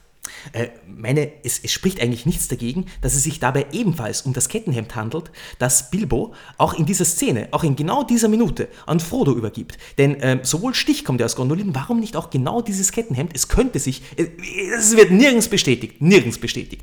Aber es Es könnte ist eine Fantheorie. es gibt nicht so viele, also Ketten, Kettenhemden aus Mithril für Kinder sind jetzt nicht so verbreitet. Auch Kettenhemden aus Mithril für Erwachsene sind jetzt nicht etwas, was man von der Stange kauft. Naja, es ist was, äh, um einen Elbenprinzen einzuhüllen. Aber da kommen wir dann später noch dazu. Zum- Okay, zum okay, alles klar, alles klar. Das ja möchte ich nur mal kurz, äh, kurz anmerken. Es kann ja. sein, dass die Kettenhemden aus Mithril einfach ihre Größe anpassen. Weiß man's? Dehnt sich wie ein Jogginganzug, ja? Ja, ja das, äh, und kann sich verhärten, damit es. Egal. Äh, das Mithril, mit dem Mithrilhemd habe ich mein Problem und das äh, wird an anderer Stelle Es- in diesem Podcast. Es ist ja leicht wie eine Bewundere Feder. diese Disziplin, Manuel, dass du das zurück. Das, ja. Na, ich muss, äh, weil sonst haben wir dann später keine Themen mehr. Außerdem würde ich ihn sonst schlagen. Jedenfalls, äh, drei Schriftzeichen auf Stich sind genau dem nachempfunden, was wir im Buch Der Hobbit als Vorlage auch bekommen haben. Das haben sie im Film nachempfunden. Und zwar in Tengwa steht dort geschrieben, äh, Magnas ein es, estarnin, degnir in ingil in. Bedeutet übersetzt so viel wie Stich werde ich genannt. Ich bin der Fluch der Spinnen. Weshalb ich am Anfang auch sagte, wahrscheinlich ist das Schwert auch genau zu diesem Zweck geschmiedet worden, um Spinnennetze. Weil Spinnen, so ein Problem mit großen Spinnen gab es im ersten Zeitalter auch. Ich sage nur Ungoliant und ihre Brut. Aber anderes, anderes Fass. Noch letztes Filmwissen. Also war noch nicht ein Fasselabend. Ein, Ne? ein letztes Filmwissen noch, denn diese Szene, dieses, dieser Jumpscare, in dem Bilbo sich wandelt, dieses oh ja. ja, da wurde das damals, ich meine, wird heute auch noch verwendet, aber das war damals eine große Sache, das Morphing-Verfahren verwendet. Morphing ist ein computergenerierter Effekt, der mittels einer KI die Fähigkeit hat, ein Objekt anhand der, der, der, der gerenderten Polygone umzuwandeln. Das hat man bei Titanic zum Beispiel gesehen, des Öfteren als das Bild von der, äh, als diese äh, die Kamera über, über, das, über das Wrack im, im, im Meer so drüber fährt und dann schwenkt das Bild in diesem Timeskip, äh, Time Warp rüber in, ins Jahr 1912. Da hat man das Morphing-Verfahren verwendet. Bei Terminator 2 wurde es öfter verwendet. Ah. Und hier wurde es auch verwendet und da wurde zum Teil eine Gummipuppe, eine Ugly Bilbo-Puppe hat man, hat, hat Vita Workshop da gebastelt, mit Ian Holmes Gesicht vermischt. Sodass man quasi halb Ian Holm, den sieht man ja im Ganzen, und dann teilsweise das Gesicht dieser Puppe sieht, als er gerade so nach vor schnellt. Und dann geht es wieder zurück, denn wir sehen ja dann wieder dieses geniale Schauspiel von Ian Holm, als er da diesen, diesen, diese Zuckungen hat und, und seine Mundwinkel so richtig schön auf die Seite gehen. Und er ist aber eigentlich wieder normal und aus diesem Gesicht spricht so viel raus. Die Augen, die Augen. Ach, wirklich ein geiler Effekt. Und, und das muss man schon sagen. Also ich hätte man, und das, das ist ja das, bevor ich recherchiert habe, habe ich nicht gecheckt, dass das ein computergenerierter Effekt ist. Ich dachte, das wäre Make-up, aber die haben da wirklich Morphing verwendet und das so genial, dass einem das als Computereffekt 20 Jahre später nicht auffällt. Das ist genial. Ich, wirklich, ich, ich bin davor gesessen und habe mir gedacht, okay, keine Ahnung, das sieht so gut aus, das haben sie wahrscheinlich. Und immer wenn ich in einem Film irgendetwas sehe, das gut aussieht, denke ich mir, das haben sie sicherlich so gemacht wie in Jurassic Park. wahrscheinlich, ja. Ja, damit wären wir durch mit dieser Minute. Ich, mehr gibt es da eigentlich nicht zu sagen als diese paar Sachen, die wir da jetzt besprochen haben, nach einer Stunde und 50 Minuten. Also die längste Folge bis jetzt, die längste reguläre Folge. Ein ganz klein bisschen gibt es ein ganz klein bisschen äh, haben mehr zu sagen. Und das ist aber lustig, denn ihr habt es vielleicht mitbekommen, das ist auch nur ein kleiner Teil um, um das erste Zeitalter herum. Wir haben nur eine Geschichte erzählt und da gibt es so viele Verknüpfungen zu anderen Geschichten, die wir nur angekratzt haben und die teilweise sogar noch weit länger sind. Also nur zur Information, das, was wir euch hier erzählt haben, heute haben wir wirklich die Essenz unseres Podcasts miterleben dürfen. Das, was wir machen wollen. Wissen, dass ihr als Filmschauer gar nicht haben könnt, aber wenn ihr es wissen würdet, da, da, da ist so viel dahinter. Darum ähm, sind wir jetzt mal mit dieser Minute durch. Und Torben, du hast doch sicher wieder Wissen, dass die Welt ja, versaut vorbereitet. Durchaus habe ich das getan. Und zwar ein Thema, das ihr schon immer wissen wolltet. Ein Thema, das euch alle sehr interessiert. Äh, ein Thema, über das wir heute auch schon äh, in anderer Weise gesprochen haben. Wenn auch nur als kurze Anmerkung. Und zwar geht es heute passend zum Thema um den Mond. Yes, ich hätte dafür gewotet, wenn ich es gekonnt ja, hätte. Ja, und, und ja, wow, wow Hammer. Ja. Cool. Äh, der Mond existiert. Ich dachte immer, das ist eine holographische Projektion der NASA, um nein, uns äh, die, die Russen sind die Erde nicht, wäre tatsächlich die, die, eine Kugel. Russen, nein, die Russen haben das nicht als Bluff in die Welt gesetzt. Nein, nein, nein, es gibt den Mond wirklich. Und zwar ist der Mond der tatsächlich einzige natürliche Satellit der Erde. Was schon an sich ziemlich interessant ist, denn äh, es gibt Planeten, die haben mehrere Satelliten. Einige sogar. Aber, aber wenn es den Mond wirklich gibt, warum? Also, also wenn es den Mond schon immer gegeben hat, warum kann und warum lebt heute, also warum, warum, warum kann uns heute keiner mehr äh, vor 150 Jahren sagen, dass es damals den Mond gab? Weil Leute von damals nicht leben, aber sie haben es schriftlich festgehalten. Ja, schreiben kann man viel. Es gab damals auch Feen und Kobolde und trotzdem gibt es die nicht. Natürlich, ja. Äh, bist du dir sicher? Ich habe schon welche gesehen. Na, whatever. Und ich wurde schon von Elben bedroht und von Orks und Zwergen. Danke, danke Torben. Ja. Damit haben wir jetzt die ganze Flat Earth Society, die uns äh, zweifellos äh, auch zugehört haben, jetzt weg. Genau. Weil Übrigens, ähm, ja, oh der Mond einen Radius von 1737,4 Kilometern. Ja, kann man übrigens bei Wikipedia nachlesen. Das ist bitte, cool. Äh, bitte noch einmal. 1737,4 Kilometer durch äh, Radius. Das ist eine Menge. Schon. Schwerkraft ähm, übrigens nur ein Sechstel auf dem Mond von der ja, Schwerkraft ja. der Erde. Rotations, um, also, also eine Rotationszeit von circa 29 Tagen. Da braucht der Mond circa, dass man einmal einen Tag dort erlebt. Darum gibt es auch die Mondphasen, weil eine Seite des Mondes uns durch die gebundene Rotation immer zugewandt ist, weshalb wir die Rückseite nie sehen können. Da gibt es da gibt's eine, also weil wir gerade beim Mond sind, äh, beim Mond denke ich immer an die Gezeiten und da gibt es eine eine, ähm, eine schöne äh, Sage aus der nordischen Mythologie, äh, wie es, was es denn eigentlich mit den Gezeiten auf sich hat. Ich sage nur eins, der Mond hat damit nichts zu tun, aber ja. Whatever. Ja, eins habe ich dazu. Schreibt noch. uns, wenn ihr die hören wollt. Eins habe ich dazu, aber ups, noch. Jetzt habe ich mein Link versehentlich zugemacht. Torben recherchiert gerade. Nein, ich recherchiere nicht. Ich habe nur meine Datei zugemacht versehentlich, weil ich hier so oft unterbrochen werde. Aber da es euch alle nicht interessiert, sage ich euch auch nicht, äh, dass der Mond äh, zur Erde eine Entfernung von 384.400 Kilometern hat.